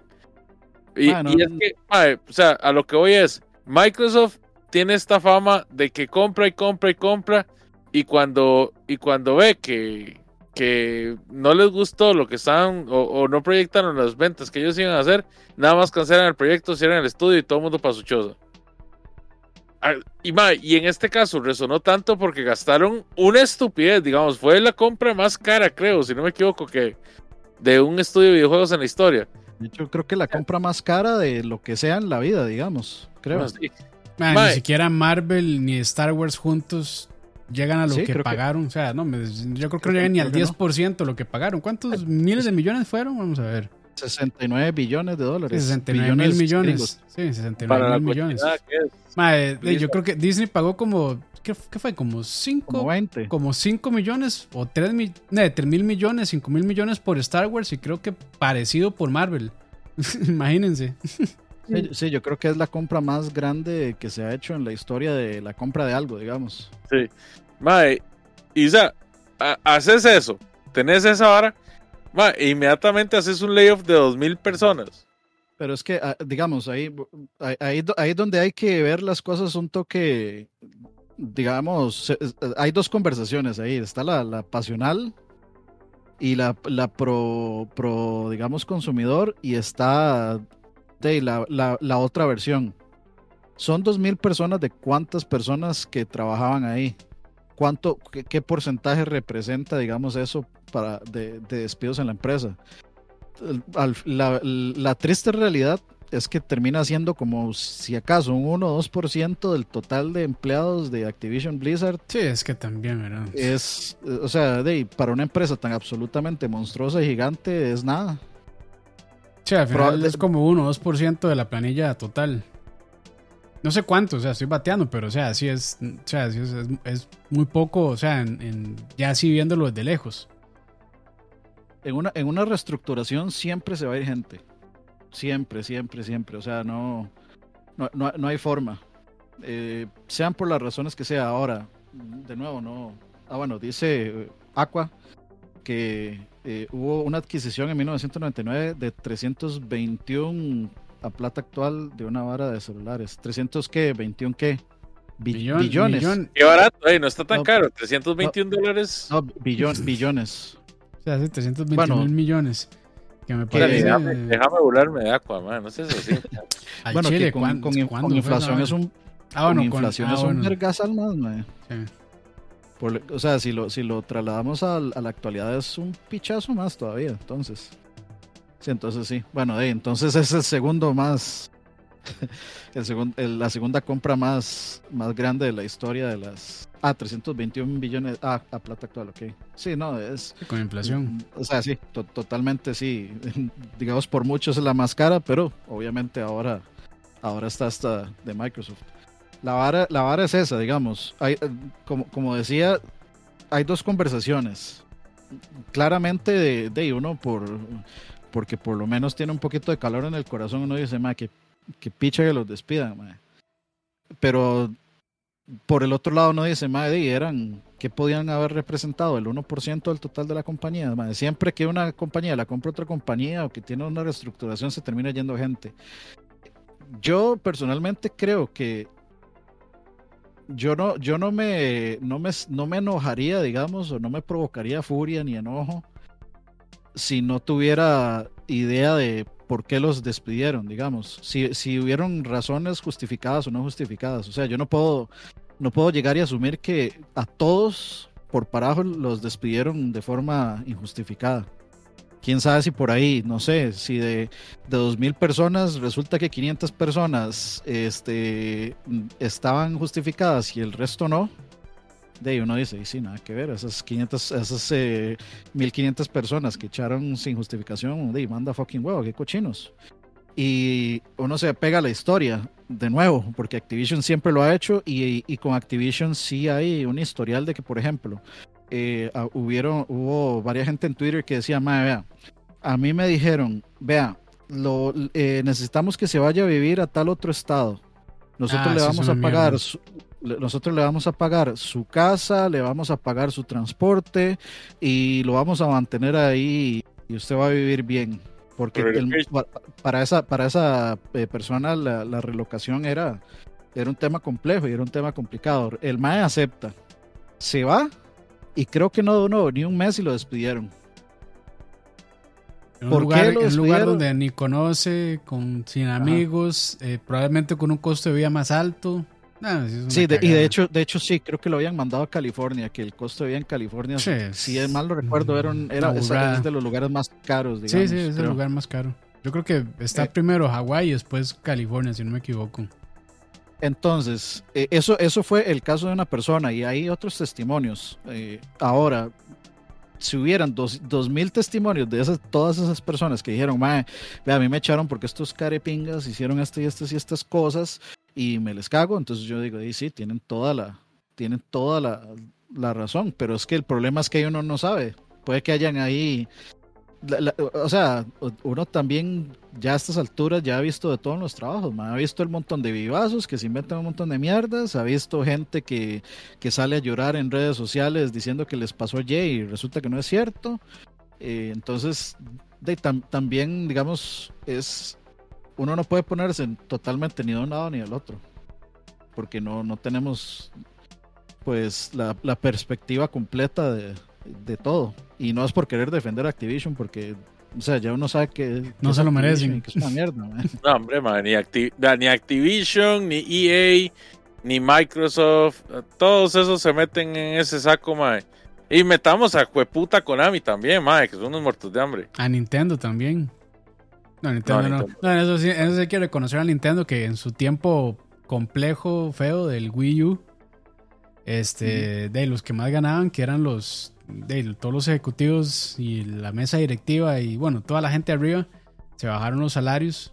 Y es que, más, o sea, esa gente que les bajen los salarios, como, madre, ¿qué? O sea, siguen viviendo Pero- bien, pero- no, no es como que se van a morir. Sí, y eso con tal de Pero- no despedir personas. Entonces, digamos, eso es muy admirable de, de Nintendo Y, realmente. y- y yo, y yo estoy seguro que los Algo que nunca va a pasar aquí en, Occi- en, en Occidente. Yo, yo estoy seguro que todos los salarios sumados de toda la junta directiva de Nintendo no alcanzan a lo que gana Bobby Kotick por año. Ah, no, tampoco. es que tal- tras de, tras Y- de y- eso, mae. Y menos Bill Gates, digamos. Menos Bill Gates. No, no, Pero- pero hablando está Dani, si Bill Gates, Bill Gates ya ahora todo lo dona a la caridad, man. Uf, lindo él. No, pero este. eh, eh, también hay que poner otra vara, otra vara ahí eh, en la mesa. Que, que ya que estamos, ya que estamos tirando este malas prácticas y malas cosas, que justamente de, que es el tema del lado oscuro del gaming.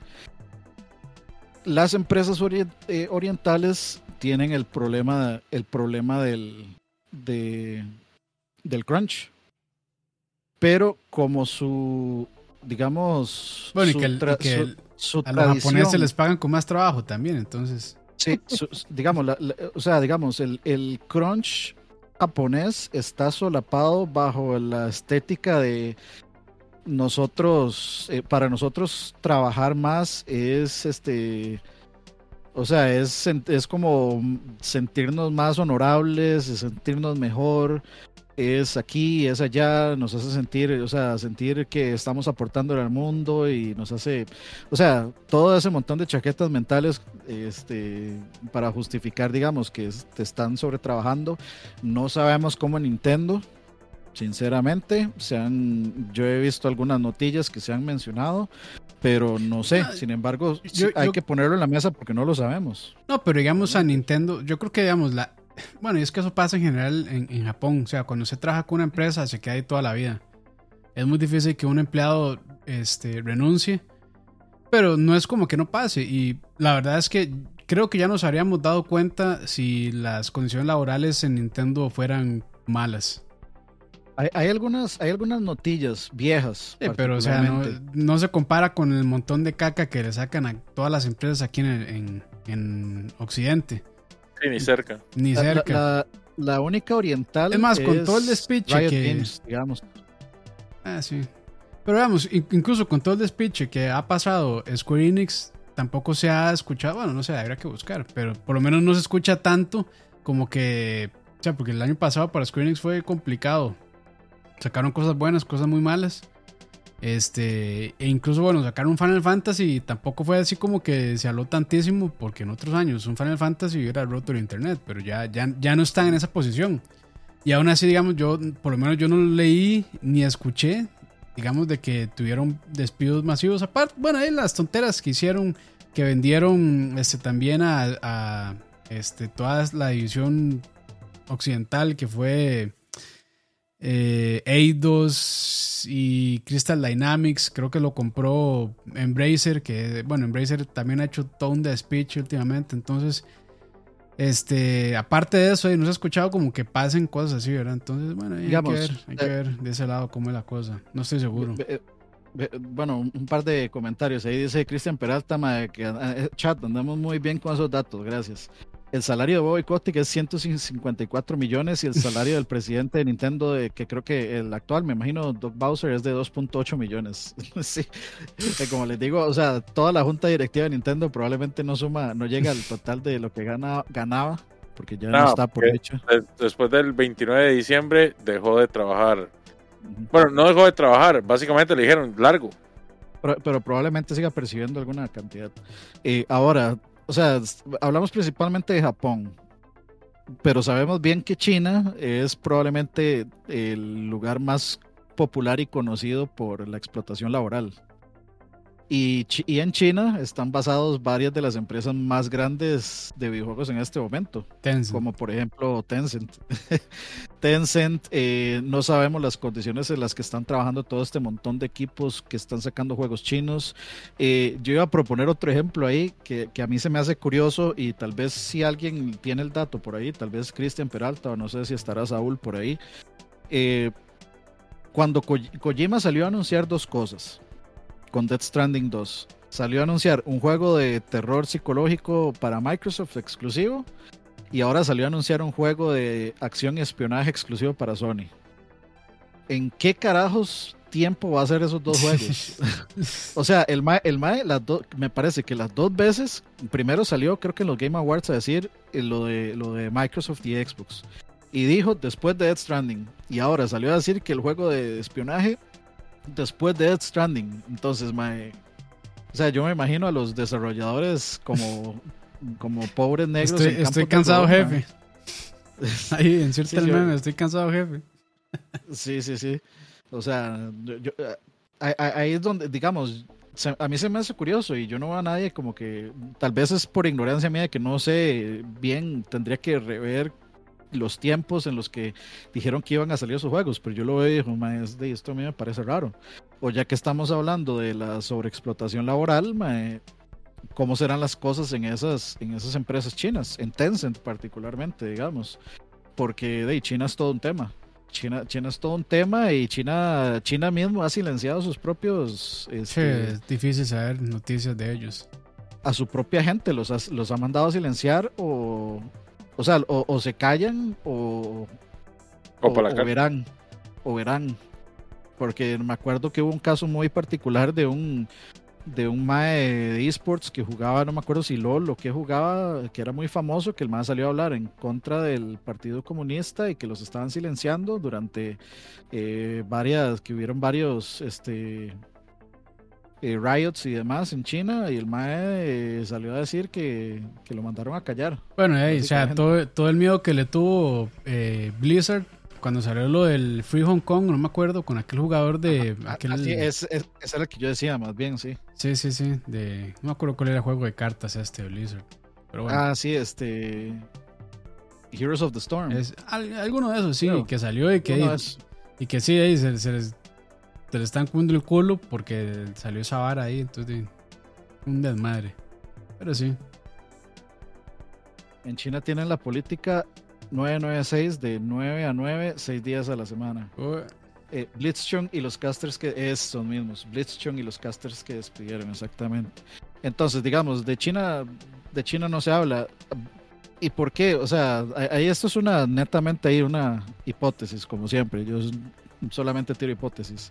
Y es de que hecho, para todo mí- este podcast ha sido hipótesis. Sí, sí, sí. Nadie- para que Para- nadie tome para que esto no como, como que- investigación este, periodística, para nada. Sí, sí, sí. Este, o sea, mi hipótesis es que, no sé, para mí es muy claro que la parte asiática es muy comedida en redes sociales y es muy comedida en lo que se refiere a chismes. Claramente en, Occidente y en Europa somos un una bola de chismosos. Pero sí, eh, o sea, vivimos del chisme y estarnos metiendo en, la vida de los demás y en lo ajeno y, y todo lo que quieran. Entonces, la mayor, la mayor cantidad, digamos, de gente que está observando qué están haciendo, especialmente ahora que estamos siendo vigilados por la policía lo correcto y demás, y la policía de lo incorrecto también nos está vigilando, entonces, Sí. pues obviamente están encima de ver quién mete la pata para salir a decir, especialmente porque los medios están buscando esa, Sí, esa, noticia chispa.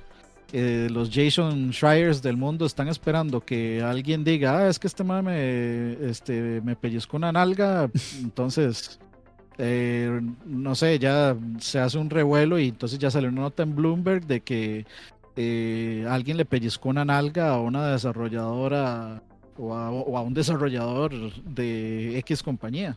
Pero, ¿Qué Kotaku qué? pero es- es- ma, esas, son la- esas son las noticias que salen y es, es- lamentablemente es eso. Y, yo siento que si uno no ve eh, noticias de ese tipo en Occidente, no es porque no pasen, es porque simplemente son más son o, o más cuidadosos o más comedidos también. O, digamos, la, la parte del crunch lo tienen tan interiorizado que para ellos no es crunch. Micromachismo. Para, para ellos es trabajo común y corriente, digamos. Si usted le pregunta a un japonés que los maes se tienen que quedar hasta X cantidad de tiempo. Tomando O sea, guaro con lo- los jefes. No, sí, sí. Si el jefe le Sí, dice, sí, vamos sí. a tomar guaro, el más tiene que ir, sí o sí. Sí, sí, sí, sí, sí. Entonces, o sea, yo, yo, esa es mi hipótesis. Tómelo, tómelo, déjelo, pero para mí mi hipótesis es que hay mucho que no sabemos de, de, de la parte oriental, simplemente porque no, no, dan de qué, no dan lo suficiente de qué hablar porque tienen muy interiorizado ciertas cosas, digamos. Es mi, e- esa es mi sección de hipótesis. Saludos a Mauricio Calvo. Sí. Ya viene la noticia de que Herbert acosó a Dani. No, Her- Her- Her- Herbert anda acosando británicas ahorita. Si ustedes supieran, Oh, si, si ustedes Si escucharon un audio que hay si por ahí, supieran que es todo lo contrario. Uf, sí. Herbert, Herbert rompe corazones. Pero, Y no, y no de mujeres. sí, Uf. pero, pero, para, yo, yo también, otra de las cosas que quería conversar es, o sea, si nosotros como consumidores tenemos algún tipo de poder o si ustedes consideran que se puede apoyar ese tipo de cosas, este, o sea, o, o cómo, cómo lo ven ustedes de este lado como consumidores, todo este montón de despidos y demás. Ma, yo sinceramente creo que no hay nada que nosotros podamos hacer al respecto. Es que sí, ¿verdad? O sea, de lo único, yo, yo estoy pensando en eso, porque es como, a veces como, ay, madre, pero solo hablan de los problemas, bla, bla, bla, y nunca proponen nada, y es como, bueno, es difícil proponer, pero, o sea, a mí lo único que se me ocurrió es de dejar de consumir, y de, o sea, yo claramente en los últimos años he dejado de consumir como consumía antes videojuegos, pero lo sigo consumiendo probablemente más que, digamos, el, el- el- la persona que juega videojuegos de promedio. Entonces, o dice Kevin, esa es la respuesta. de ahí, pues sí, Jugar tri- jugar triste. Jugar triste por saber que les explota. Sí, es como Rafa, estoy, estoy triste pero feliz. Sí, sí. Ma, yo, yo creo eso, ma. O sea, yo, vamos a ver. Otra, viene otra vez don, don Hipótesis. Uf. Ma, la, la realidad es que todos nosotros somos gente de a pie, ma. No somos Oscar Roa, millonarios eh, que van a jugar golf, ma. Y la realidad es que no entendemos cómo se maneja una empresa a un nivel tan macro como esos, ma. Cómo, cómo se cómo, cómo se cómo funciona, cómo hacer que funcione, eh, cómo hace uno para que no hayan o sea, digamos, vamos a ver, si yo soy el dueño de Microsoft, yo siendo Bill Gates probablemente no me entere que el MAE que está allá abajo desarrollando una línea de código para X lo despidieron. Esa es la realidad. O sea, el mae que está allá arriba en su torre de marfil nunca se va a dar cuenta Sí, de qué es lo que está pasando abajo a, a un nivel eh, micro, digamos. A macro usted dice, mae, eh, despedimos a dos mil personas, pero mae, si ustedes, eh, eh, digamos, pretenden en saber o pretenden pensar que la junta de directivos está revisando todos y cada una de las razones por las que echaron a esas dos mil personas, mae, están equivocados. Eso no, eso no pasó nunca digamos, eso fue una decisión de management y ahí se quedó. Entonces, mae, al final, si usted llega y compra el juego o no, mae, la empresa va a seguir, va a seguir ahí. Sí, sí. Esa es la realidad. A menos, si es una empresa gigante como Activision, mae, esa hora, más ahora que la compró Microsoft, esa hora no va a porque usted no compró, si, es to- el- si, si absolutamente todos en el planeta nos ponemos de acuerdo y decimos no vamos a consumir nada más de Activision, probablemente Ese es el too big to fail. es. No, exacto, exacto. No, no, va- no va a pasar nada. Usted podría afectar a alguien como estos maes de, de Last Day. Un indie que estaba ahí mae, y que lo hicieron pésimo. A esos tal vez. eh, a esos- ese tipo de estafadores. Pero mae, una compañía tan grande, la realidad es que usted The- no, no va, Before no va a ser mella. The Day Before, sí. Ajá. Us- Usted no va, o sea, no, no, no va a hacer nada, es literalmente el elefante versus la hormiga. No va a pasar nada. Es, es la triste realidad. Sí, sí, o sea, es poco lo que se puede hacer. Y es que igual, o sea, yo, yo creo que, o sea, nosotros también nos damos cuenta por este tipo de cosas porque de, estamos un toque metidos en la vara, bueno, o muy metidos en la vara. Pero eh, también las personas que solo están jugando, que sea, que solo llegan y juegan de dos, tres juegos al año, es como, man, o sea, ni se dan cuenta o, le- o les vale. O sea, te- O sea, tenemos a Nintendo como caso específico de, de ver mm, que a la gente no le importa. O sea, que a la gente no le importa nada en realidad. Sí, sí. Pues No, sí. no va- yo estoy así 100% seguro, y ya para dejar hablar a Leo, No, no, tranquilo, tranquilo. yo estoy Ah, está bien. 100% seguro que no va a haber un caso en el cual eh, un juego, digamos, digamos Call of Duty, no va a haber un caso en el cual Call of Duty este, se quede con cero jugadores. No va, no va a pasar nunca, digamos. Pasaría antes que Call of Duty deje de existir, antes de que Call of Duty se quede sin jugadores o sin gente que lo compre. Igual Pokémon, digamos. Pokémon puede volver a puede seguir sacando la cochinada que está sacando el resto de sus días y seguirá siendo top No, de ventas por encima de Se acaba primero la humanidad antes que Pokémon. man. probablemente, sí. probablemente alcance la cantidad de Pokémones el, el, el, digamos el número de la compra de Activision antes de que dejen de sacar Pokémon, digamos. Pues sí. Dice Steven, eso es como cuando dicen a la población que reciclen mientras las grandes empresas son las mayores generadoras de contaminación. Es, Sí, es eso un tema, es una chaqueta mental, casi casi lo de reciclar. e- e- exacto, eh, eso es como para hacerlo, e- es para quedarse uno así como Para sen- "Dey, me quedo con la conciencia Para sentirse tranquila", bien, digamos. sí, para sentirse bien uno mismo. Eh, la, la misma chaqueta mental con la vara de Ubisoft de hace poquito, ma, digo yo, dey, yo, o sea, Ubisoft me cae mal, pero le voy a comprar Prince of Persia porque le quiero, quiero apoyar a los desarrolladores y, y Pero- más dijeron, no, el futuro es digital, no, se los voy a comprar físico para que, para que aprendan, esa es mi chaqueta mental y, y ya. No, y, y lo peor de eso es que, vamos, con ese juego, eh, dicen que han vendido solo como 300 mil copias de ese juego, Ajá. Lost Crown. Y es como todo el no, mundo. es un mala, no es un mal número. No, no, pero todo el mundo pidiendo, o sea, Prince of Persia nuevo, lo sacan y uno muy bueno, yo no he jugado, pero eh, todo lo que han dicho es que es un excelente juego. Y Ah, poca, gente lo, poca gente lo compra, entonces como de, le mandan la... Le mandan, digamos, el mensaje incorrecto a Ubisoft. Es como, "Ma, a nadie le importa, o a muy poca gente le importa eh, Prince of Persia, entonces de saquen más Far Cry. Que eso sí es eh, genericolandia. Sí, Y- rajado que sí. Y Leo, que responda a la pregunta, muchacho. ¿Cuál pregunta era? ¿Cuál pregunta? Hace rato usted está hablando y ya no se olvidó la pregunta. Sí, yo, yo sé, a mí también se me olvidó la pregunta. No, la, la que había dicho Campos, de que si uno cree que, eh, que dejando de comprar algo. los juegos, o sea, que, se- que se puede, que se puede hacer ma, eh, de, como para mandar un mensaje a las compañías de que no está bien eso. Boy- boicot por redes sociales y, y historias. Eso, eso es lo que, lo que, lo que funciona. Mae, vea, honestamente, honestamente, la única, única cosa que usted puede hacer es votar con su billetera. Que tiene repercusiones o tiene peso, pues tiene muy poco peso, o sea, tiene minúsculo peso, ¿verdad? Usted es un 0.0000001% de, de las ventas que los más tienen previstas. Y aunque, aunque no fuera así, el mejor ejemplo de eso siempre es Nintendo. Eh, mae, Nintendo, los maes con el Switch han tenido una política de el mínimo, mínimo esfuerzo por la máxima ganancia. Son el mejor ejemplo de capitalismo que hay. Entonces, mae, usted puede decir, de, mae, la verdad es que yo no voy a, no voy a soportar esto. Sí, va a tener muy poco peso, pero ahí, como ustedes dicen, es una chaqueta mental que, que va muy, muy de cada quien.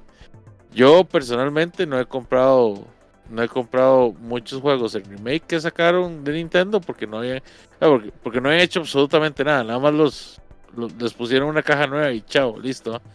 Pero es que sí tienen cómo o sea cómo hacer buenos remakes.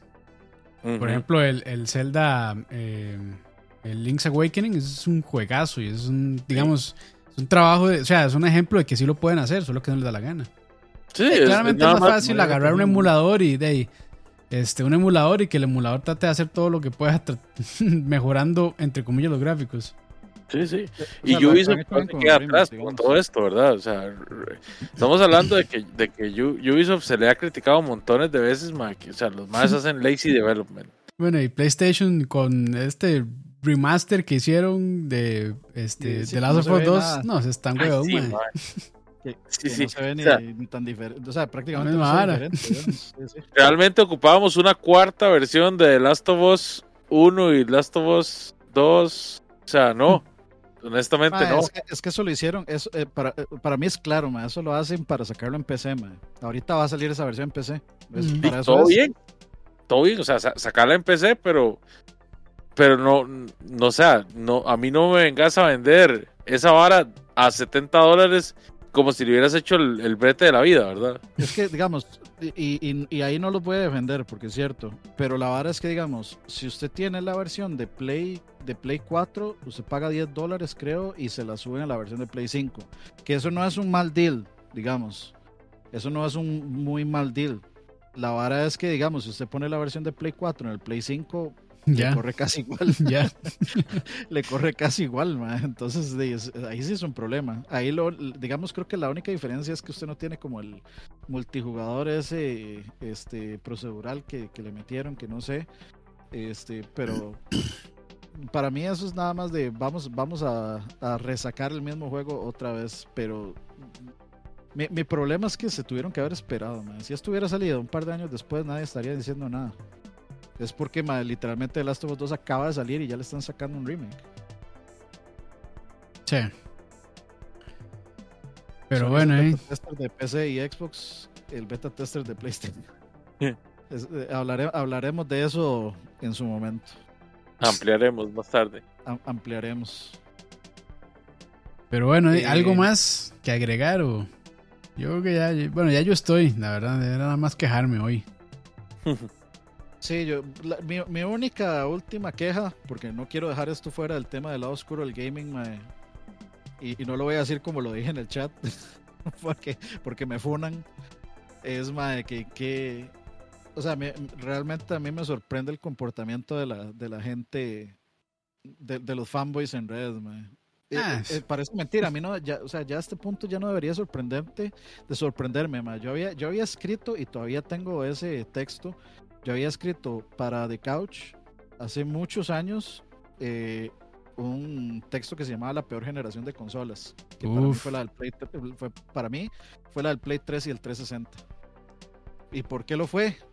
Porque en esa época, hasta los mismos Digital Foundry cayeron en esa vara, Y, cayeron en la vara de que vamos a, vamos a comparar que Burnout corre así en Play 3 y corre así en 360.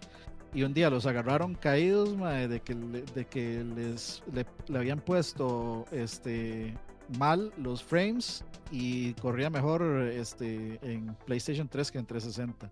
Y se les hizo un despiche, Pero para mí es, es digamos, es que el, el, en esa generación de consolas, esa hora fue muy, muy, muy sonado, la vara constantemente la vara del performance.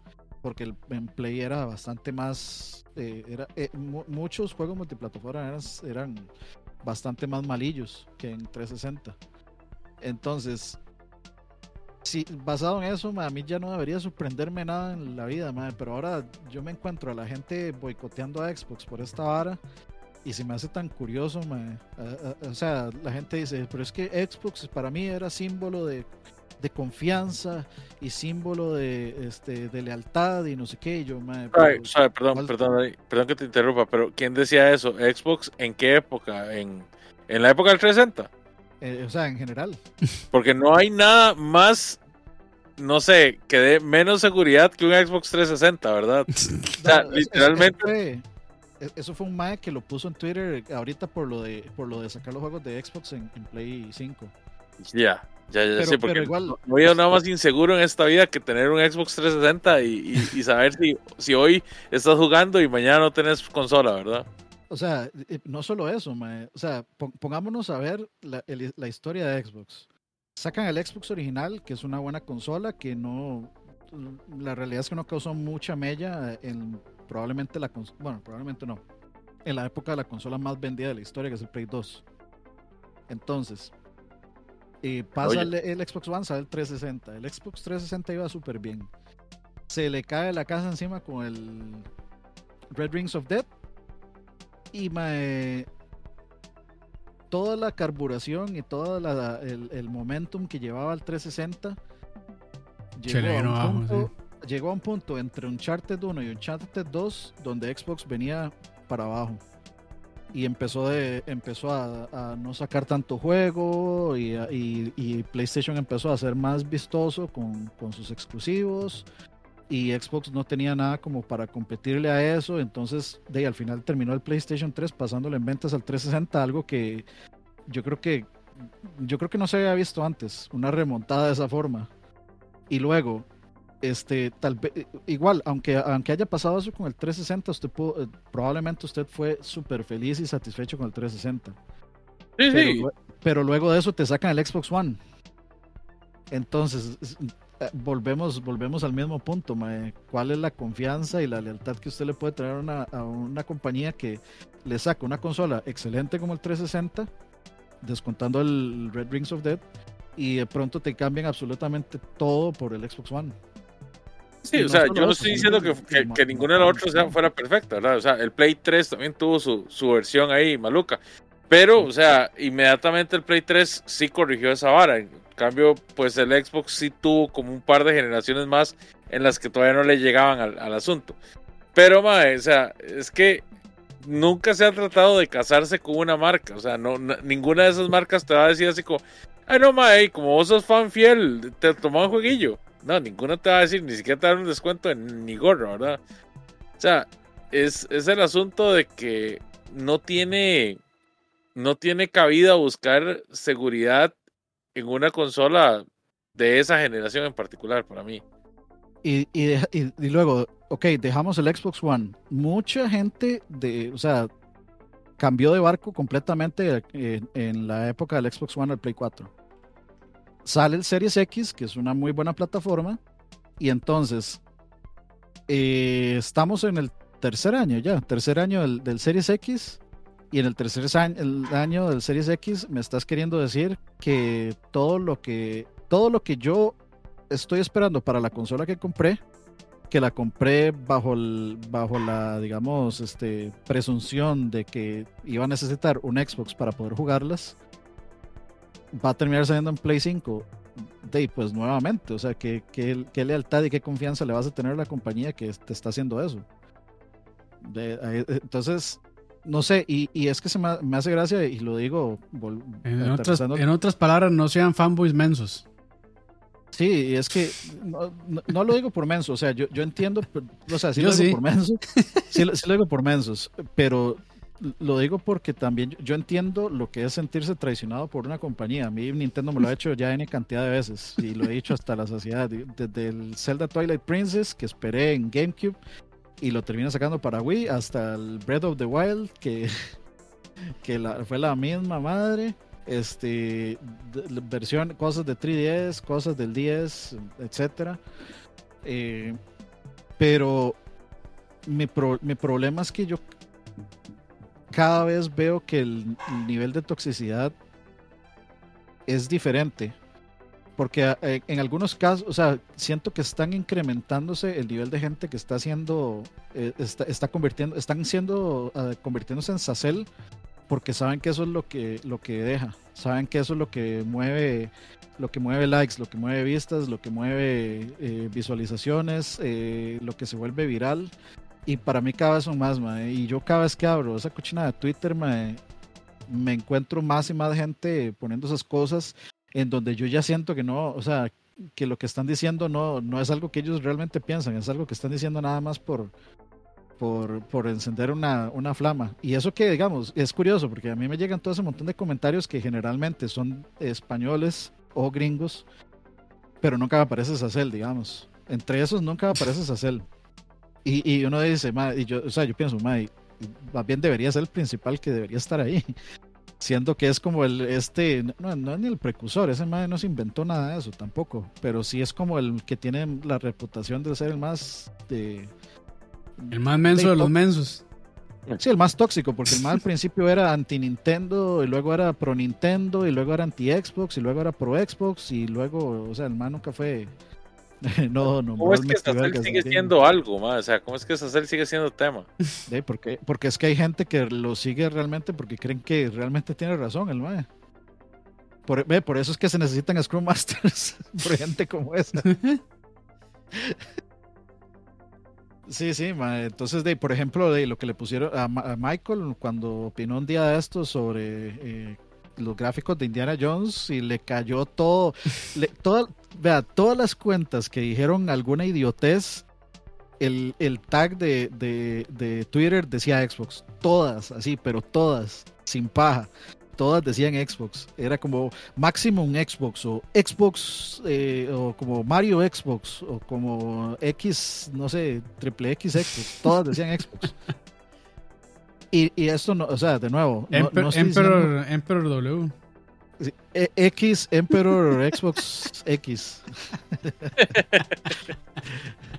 este, y, de nuevo, esto no son solo, no estoy hablando solo de, de, Xbox. Ahorita es porque Xbox está en boca de todos. Estoy, esto es en general. O sea, los famos de Nintendo son súper tóxicos, pero por lo menos ellos se quedan en su hueco, se quedan debajo del puente, no asoman la cabeza. Nada más cuando lo llegan a picar ahí, cuando llegan a picar el panal, salen a joder. los, los, los, necios son los de PlayStation que se pasan tirando, metiendo en, los, las varas de Xbox y los de Xbox que se pasan metiendo en las varas de PlayStation. Gente que dice que había un comentario en ese thread de Michael, un Mike que dijo como, ah, es, que, este juego Indiana Jones jamás podría correr un PlayStation. Y yo decía, mano. Solo Ani tiene la paciencia para meterse en esos bares. Sí, raro que sí, man, porque yo, yo vi el drama, vi un, vi un comentario y dije, madre, fuck this, man. Ah, yo ni sé de qué están hablando, pero en el basurero de Twitter yo me imagino. No, no, no. O sea, yo, yo, de hecho casi nunca abro de Twitter. Casi, casi nunca lo hago. Eh, pero a veces, digamos, me llegan notificaciones y termino leyendo una vara y es como, ¿qué es esto, madre? Es vacilón porque, digamos, de hecho, la comunidad que yo consumo en Twitter es la de los cómics. y tengo que decir que es una comunidad sana hasta cierto punto en lo que yo consumo. O sea, yo tengo que admitir que me he encontrado tal vez como cinco o seis comentarios que uno dice, madre, ¿qué le pasa a este desadaptado, verdad? Si son, cómics, porque si es de películas de cómics, esa es otra historia. No, no, no. Estoy hablando meramente de, de los cómics. Mae, en videojuegos yo tuve que dejar de seguir las comunidades de Facebook porque me parecen lo más tóxico que hay en el mundo en, Facebook, madre. Me parece inmamable. sí, no, es un desmadre. Y yo, yo no estoy, o sea, yo hace muchos años opté por no meterme en absolutamente ningún grupo de, nada, madre. Ni de Xbox, ni de PlayStation, ni de Nintendo. Y perdón ahí a Christian, que yo sé que él es parte de PlayStation Costa Rica, pero, o sea, Ah, pero si está, si está, en un grupo de WhatsApp que está igual de tóxico que se llama Quéjese aquí, ¿verdad? Ah, no, ya le cambiaron el nombre, ahora es Ingenieros de Verga. De Vargas. Es lo mismo, es lo mismo. de. Este, pero sí, digamos, para mí esa es, esa es otra parte del, de- del, del- el lado oscuro de- del gaming, digamos, es las, estas comunidades tan excesivamente tóxicas que están ahora, que, que, lo, que, están, que lo que están haciendo es tomar un, una, un- digamos, una moda de hacer contenido muy popular, que es la de ser así, básicamente el Alex Jones de los videojuegos o el Sacel de los videojuegos y, y de ahí simplemente vomitar cualquier estupidez que se les ocurra como opinión y, y- y ya. Y, y seguimos cayendo en estar dándole clics y, y dándole visualizaciones a esas mamás. y- Pues sí. Bueno, gente, ya saben, la culpa de que despidan gente en la industria de videojuegos es por las comunidades tóxicas de Twitter de Dani, no, de, de hecho, la- para mí, la- en, esta, en esta actualidad, la única forma en la que usted puede lograr que despidan a alguien es poniendo una, una denuncia en, en red social. La forma más fácil en la, que, en la que, digamos, una empresa puede despedir a una persona con justificación es porque una persona en redes se inventó que, la, que, el- que alguien de esa empresa lo acosó. Sí, sí. Es que sí, Yo le pongo, la, firma, yo le pongo la firma a eso que acaba de decir. a menos, Lamentablemente, Las redes sociales sí tienen cierto, cierto poder, digamos. a menos, a menos de que, que seas Gina Carano y que Elon Musk te quiera patrocinar la demanda. Es- Eso no va a terminar en nada. mae. Como todo lo que toca Elon Musk. Eh, eso, eh, eh, eh, eso simplemente es Elon Musk quemando dinero que tenía que reportar al fisco. Mm. Sí, sí, eso es un tax, es eh, un, tax escudo, write. un escudo fiscal se le llama. exactamente, es un tax write-off esa vara. El, el, eh, el, digamos, el abogado Gina Carano.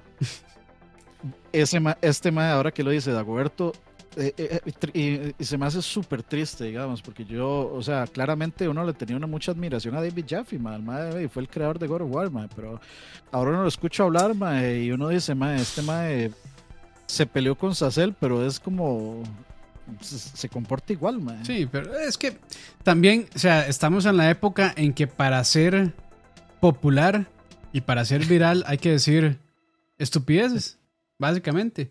Es como toda la gente este, diciendo que las frutas son mierda y que la avena es una mierda y que no coman este, carbohidratos porque eso es lo que está enfermando y que pásense a dietas de eh, solamente carnívoras y no sé qué. Ay, O sea, son todo ese montón de cosas así que, o sea, por años se saben que no son, no, es- no están bien, pero de como van en contra de la, del, con- del consciente colectivo o de lo que ya se sabe realmente, entonces, o sea, como que, uff, crean una nueva este, discusión y una nueva teoría y no sé qué, y es como, "Ma, son estupideces, nada más quieren ser famosos y quieren, este, de sus cinco, bueno, sus cinco minutos de fama y eso, o sea, y, lo, y lo David Jaffe es la misma vara, o sea, el mae trata de ser relevante con puras estupideces que dice.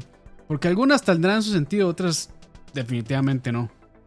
Yo, sí creo que yo sí creo que el Mae sí, o sea, sí es no, no, no está o sea, realmente sí siente lo que está diciendo. Ah, yo siento que, o sea, aunque, o sea, es que también, si uno quiere decirlo, yo creo que hay maneras de fundamentarlo correctamente. Pero él nada más llega y tira, o sea, el, el ramalazo así, y se enoja y así. Yo soy el hombre que le pega más duro a la mesa al estilo Chávez. Y dicen tonteras, entonces pasa eso, se, se vuelven virales justamente y eso es lo que quieren. Mae, pero ni me digas eso. Eso, eso, eso de los NPCs en TikTok iba para el, para el podcast de Me Cago en. Porque, O sea, ya, ya eso sí es, para mí eso es la involución de la humanidad, digamos. Para mí eso ya regresar a ser un, un Australopithecus, digamos. Pero, o sea, pero- yo lo que digo, eh, o sea, ahí la gente, o sea, los que hacen esa vara no son idiotas. Los idiotas son los que le pagan a ellos. Los que, le Mae, don- pero- los que le donan. Porque esa gente, o sea, dice, están aprovechando de que de esas tonteras. O sea, esa gente que hace eso, yo creo que, o sea, idiotas no son. Más bien ven ahí el, el potencial de la gente estúpida que les pague y de ahí se aprovechan de eso. ¿Qué es bien- un NPC en TikTok? Suave, suave a, a- a mí me encantaría tener tan poca vergüenza como para hacer eso. ¿Alguien me puede explicar qué mae, putas un NPC? Mae, no sé cuántos miles de dólares ganan por una hora estar ahí streameando estupideces. Mae, Le, le- le- le voy a hacer una mímica, mae, vea. Aquí para que lo, para que lo clipen ahí, vea. Es, es una persona, y voy a decir persona porque y, y generalmente mujer. Entonces, están haciendo un en Ah, vivo en machista, tal de eso. Usted, usted, usted entra, mae. Usted, usted entra y lo primero que ves es una persona haciendo así. Sí. Y se está moviendo así, mae, y usted pasa unos segundos y es como, mae, esta mae Pues que, yo en sí. ¿qué le pasa? Y de pronto eh, suena botoncito de, de, de donación o sale, no sé, eh, un iconito de comida. Ay, Leo, Y- no- nosotros ya estamos muy viejos para comprender eso, Leo. Y entonces la vara está así, entonces cada vez que ellos donan, hacen que la persona o el, el streamer que está ahí, digamos, el- la donación, usted lo pone a esa persona a hacer algo. ¿Y qué es lo pone a esa persona a hacer algo? Que esa persona te, le manda, le dice, hola, te mando un beso, mua", y ya. Eso es todo. No, se, no se meta en ese hueco, Leo. Ni lo busque. No, no, por eso, lo por busque, eso quise no lo preguntar, busque. pero no buscarlo, mae, porque no quiero darle, no, no quiero darle clics a esa mierda. No lo busque, ma. Eso que dice Rafa, mándale una berenjena a Dani a ver qué hace. Mae, ¿qué es, eso, mae? ¿Qué es esa tendencia tan hijueputa, mae? Ma, Cri- Cristian, este, e- esa no es una conversación para este podcast, pero ahí por lo menos hay, hay- hay otro tipo de consecuencias. No, ma, o sea, TikTok de verdad que puta, ma, es, es, un- es un desmadre. Y, o sea, TikTok y, y cualquier otra red que trate de, de simular este ese contenido corto, ma, es una mierda, la verdad. Yo por eso ya, ya, yo en Instagram, ya, ya, yo cada vez lo uso menos esa vara.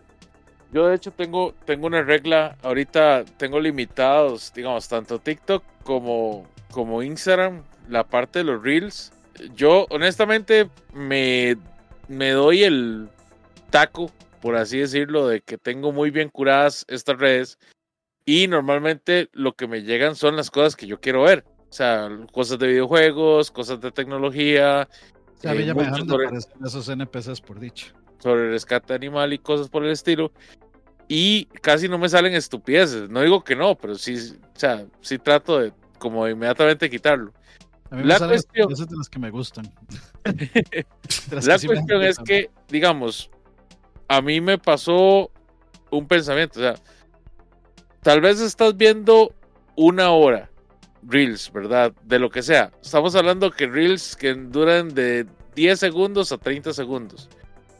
Pero hace. ¿Te acordás del Reel que viste hace 10 minutos? No, no, te acordás. es, o sea, es, es contenido efímero, ma.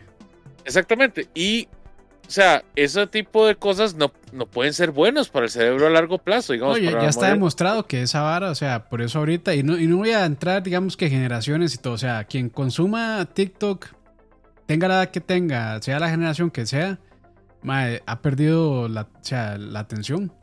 Ya no, Sí. ya no pueden, o sea, y es como, mae, ver un video de cinco minutos. No, hombre, ¿qué es eso? No tengo tiempo. O sea, y, y lo- No los pierden, acuerdan mae, los No retiene nada. Ma, o sea, hay gente que, por ejemplo, está ma, eh, en la pantalla del tele, tienen un video de YouTube o una serie de Netflix o lo que sea, y que están con el celular viendo TikToks o viendo Reels o lo que sea, y es como, ma, ¿qué putas hacen, ma? O sea, no. O sea, no, ma, o sea, como que ya, como que estamos ya, o sea, en una vara, en un momento del, de, del- de la humanidad de que ocupan, o sea, tener, no sé, ma, eh, un, no sé, ma, es raro, ma, es una vara, es un despiche, esos son temas para No psicólogos. retentiva. Para, No yo ocupo que venga este Gaby y que nos explique esa vara. Ma, ¿Y qué va a pasar? De que más adelante la gente no va a poder aprender absolutamente nada, porque ahí todo se les va a olvidar a los cinco minutos. Yo estoy tratando de limitar ese tipo de, ese tipo de contenido, porque de hecho es una cuestión tan, tan subconsciente ya a estas alturas que la gente deja de percibir el tiempo en, en cuestión de lo que consume, sino que más bien creen que pasaron una hora y en realidad han pasado tres horas, cuatro horas con el celular aquí en esta, en esta posición haciendo switch de videos y no están, no están teniendo retentiva de nada. No, sí, ese es todo un tema, pero ya nos desviamos muchísimo. Ese tema es bien Demasiado, interesante, sí. la verdad, pero, pero sí, es un despiche. Demasiado. Y, por eso es que. TikTok tiene la culpa de que se estén perdiendo trabajos en la industria, Tome, ya lo, ya lo linkeé. Ahí está, ahí Eh, ya aterrizado. Además, ¿y, sabe quién predijo esto? Josué Irión, daño cerebral permanente, papis. Los Pokémon. Yo pensé que iba a decir Daño que Homero, lo predijo.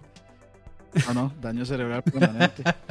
Yo en TikTok lo que veo es supergeografía. Eh, Es un mae que nada más sale a hacerle preguntas a la gente así de barra random, de, o sea, de conocimiento general de primaria, mae, y la gente dice que es estupidez. Bueno, eh, diga- en dígame, general, en general, vea, vea, relacionado con la, con la industria, ve ahora toda esta gente que está como loca eh, comprando los dispositivos estos de realidad virtual de, Ah, sí. los Apple, de Apple, sí, que lo, Apple, que lo andan puesto todo el tiempo. el Vision Pro. Hay- o sea, han agarrado gente manejando con esa cosa puesta y, y, y, y texteando con la otra mano. Sí, mae.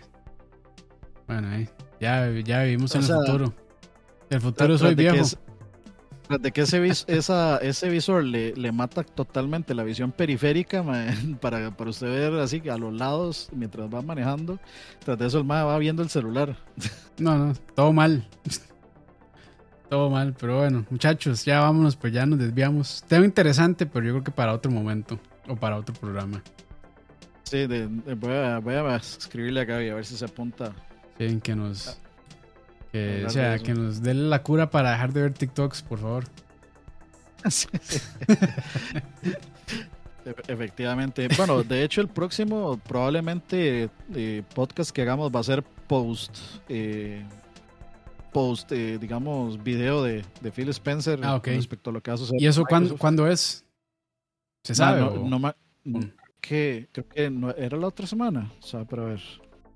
Espérese, es Bueno, que- todos los que están haciendo Drinking Game con, con lag, si tenían, Dani dice que el próximo lag va a ser de música, ya perdieron. Sí.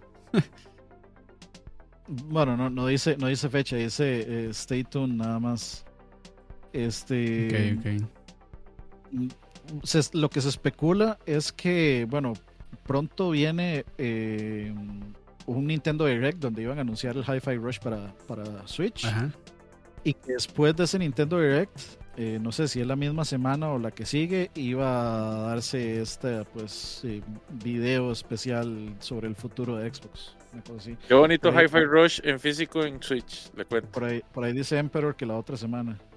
Si Hi-Fi Rush sale en Play 5, probablemente yo lo. lo- o sea, oja- ojalá le logren hacer una versión de colección. Si la, si la compro. Tal vez Limited Run, pero no creo que Nintendo, bueno, que no creo que Xbox le vaya a sacar nada. Sí, es que, es, es que digamos, si, si Hi-Fi Rush sale eh, solo en Switch, me quedo con el de Xbox. Está bien. Bueno, ya vámonos. Ya estamos especulando aquí cosas que, que no sabemos. La siguiente semana, pero no dijo el día. Ok, sí, sí, probablemente la, la otra semana, dice por ahí Emperor. Y el de música con el Scrum Master Frank. Algún día. Ese, ese, ese está pendiente. Es que por el momento de estas semanas hay, hay temas de qué hablar. sí. Entonces, de- obviamente hay que aprovechar el momento. Hubo noticias, sí hubo noticias. Esperen, Muchachos, esperen nuestro podcast de Tío Godínez. Tío, joder. Tío Godínez. De, de hecho, sí, un Killer Instinct. Killer Instinct sí podría salir en PlayStation y meterle crossplay. Eso re- reviviría completamente la plataforma de Killer Instinct. Eh, muchachos, dejen su likecito ahí, que solo veo 7. Like, like, like, like. No, no, de, Ah, de- yo refresh, 37. ahí, Yo 37. Ah, bueno, es que no se, no se ha actualizado muy bien, muchachos, muy bien. O sea, están en el futuro, vienen del futuro ustedes. Noticia rapidona, si quieren, ya está el demo de Final 7 Revert para que lo vayan a descargar. Lo otro, así una noticia rapidona, el jueves, este jueves no vamos a tener checkpoint porque nos invitaron a este, probar el beta de eh, el juego que nunca pensamos que iba a salir, Skull and Bones. Este, resulta que hay una hay un concurso como en- de las primeras 20 personas eh, que participen en el beta y logren entre creadores de contenido y logren fotografiar tres puntos eh, les van a regalar códigos para PC entonces de nos, nos invitaron ahí nuestro amigo de Saladin Gaming nos invitó a participar. Entonces eh, vamos a estar en el stream de él. O sea nosotros no vamos a streamear para no canibalizarle su stream sino que los invitamos a que vayan ustedes ahí. Ahí vamos a estar eh, con él, a menos de que Leo quiera streamear también, no sé. Ahí sí, ahí Leo, Leo decide, pero Sí, eh, Canibalicemos esa vara. No, no, no, mentira. este, pero sí, vamos a estar el jueves en- creo que a las 9 probablemente, para que si les si por alguna razón les interesa Skull and Bones, si se acuerdan de qué es, es el juego de piratas de Ubisoft. Eh, vamos a estar ahí probando el juego y, tratando de hacer ese, ese reto de, buscar los tres lugares. Entonces esperamos que nos acompañen. Está bien. Bueno, ahí. Despidámonos, Dani. Nos vemos entonces. Ah, bueno, Leo, ¿usted va a streamear mañana? ¿No ibas a streamear vos el demo de Final? creo que no, no sé si voy a hacer eso en la tarde, tal vez. Eh, ok, dale vos en la tarde y Porque en, la, en, la, noche no puedo porque hay un evento de Samsung. Entonces eh, no, no, voy a estar así en la noche. Si quiere, o sea, si usted quiere streamear, yo se lo puedo dejar listo. Eso sí. ¿Está bien? ¿Qué día le van a dar eh, acceso a Leo al canal? Puta, man. No, no, es que yo todavía, todavía sigo siendo, todavía sigo es que, siendo. es que, es que digamos, la bronca no es el acceso al canal, que, que le tengo acceso al canal, es, es, es, la portada, digamos. Ay, tío. Ya, muchachos, muchachos, la ropa sucia se lava en casa. sí, sí. bueno. Que le, necesito llevar un curso de Scrum Master para eso. hágale, hágale, Leo, despídase. O sea, bueno, gente, muchas gracias por acompañarnos. Recuerden que estamos tratando de traerles un tema un tema nuevo por lo menos cada quincena. Además de eso, tenemos streamings y tenemos de más entretenimiento para toda la familia, entreteniciencia familiar a cargo de Tío Recetas. el único error de Tío Recetas fue, fue un sándwich ahí de, de barbacoa que no sé, pero... No sabe usted nada, Leo, cállese mejor. Pero yo, yo en Tío Recetas confío. Recuerden, estamos en todos los, en todos los eh, en todas las redes sociales, excepto TikTok, porque Tío Receta no nos deja. Un gran abrazo. No, sí, Laxi tiene TikTok, ¿no? ¿Sí? ¿Laxi tiene TikTok? Sí. Sí, señor. Ah, bueno, el carajo Tío Receta, entonces. Yo no tengo, pues, ni, ni tendré nunca en la vida esa cochinada, pero. Yo no, no, no nunca, no, pues, no, nunca he tenido mío ni lo tendré. Un abrazo a todos, cuídense mucho y hasta la próxima. Amén, nos vemos, chao. Chao.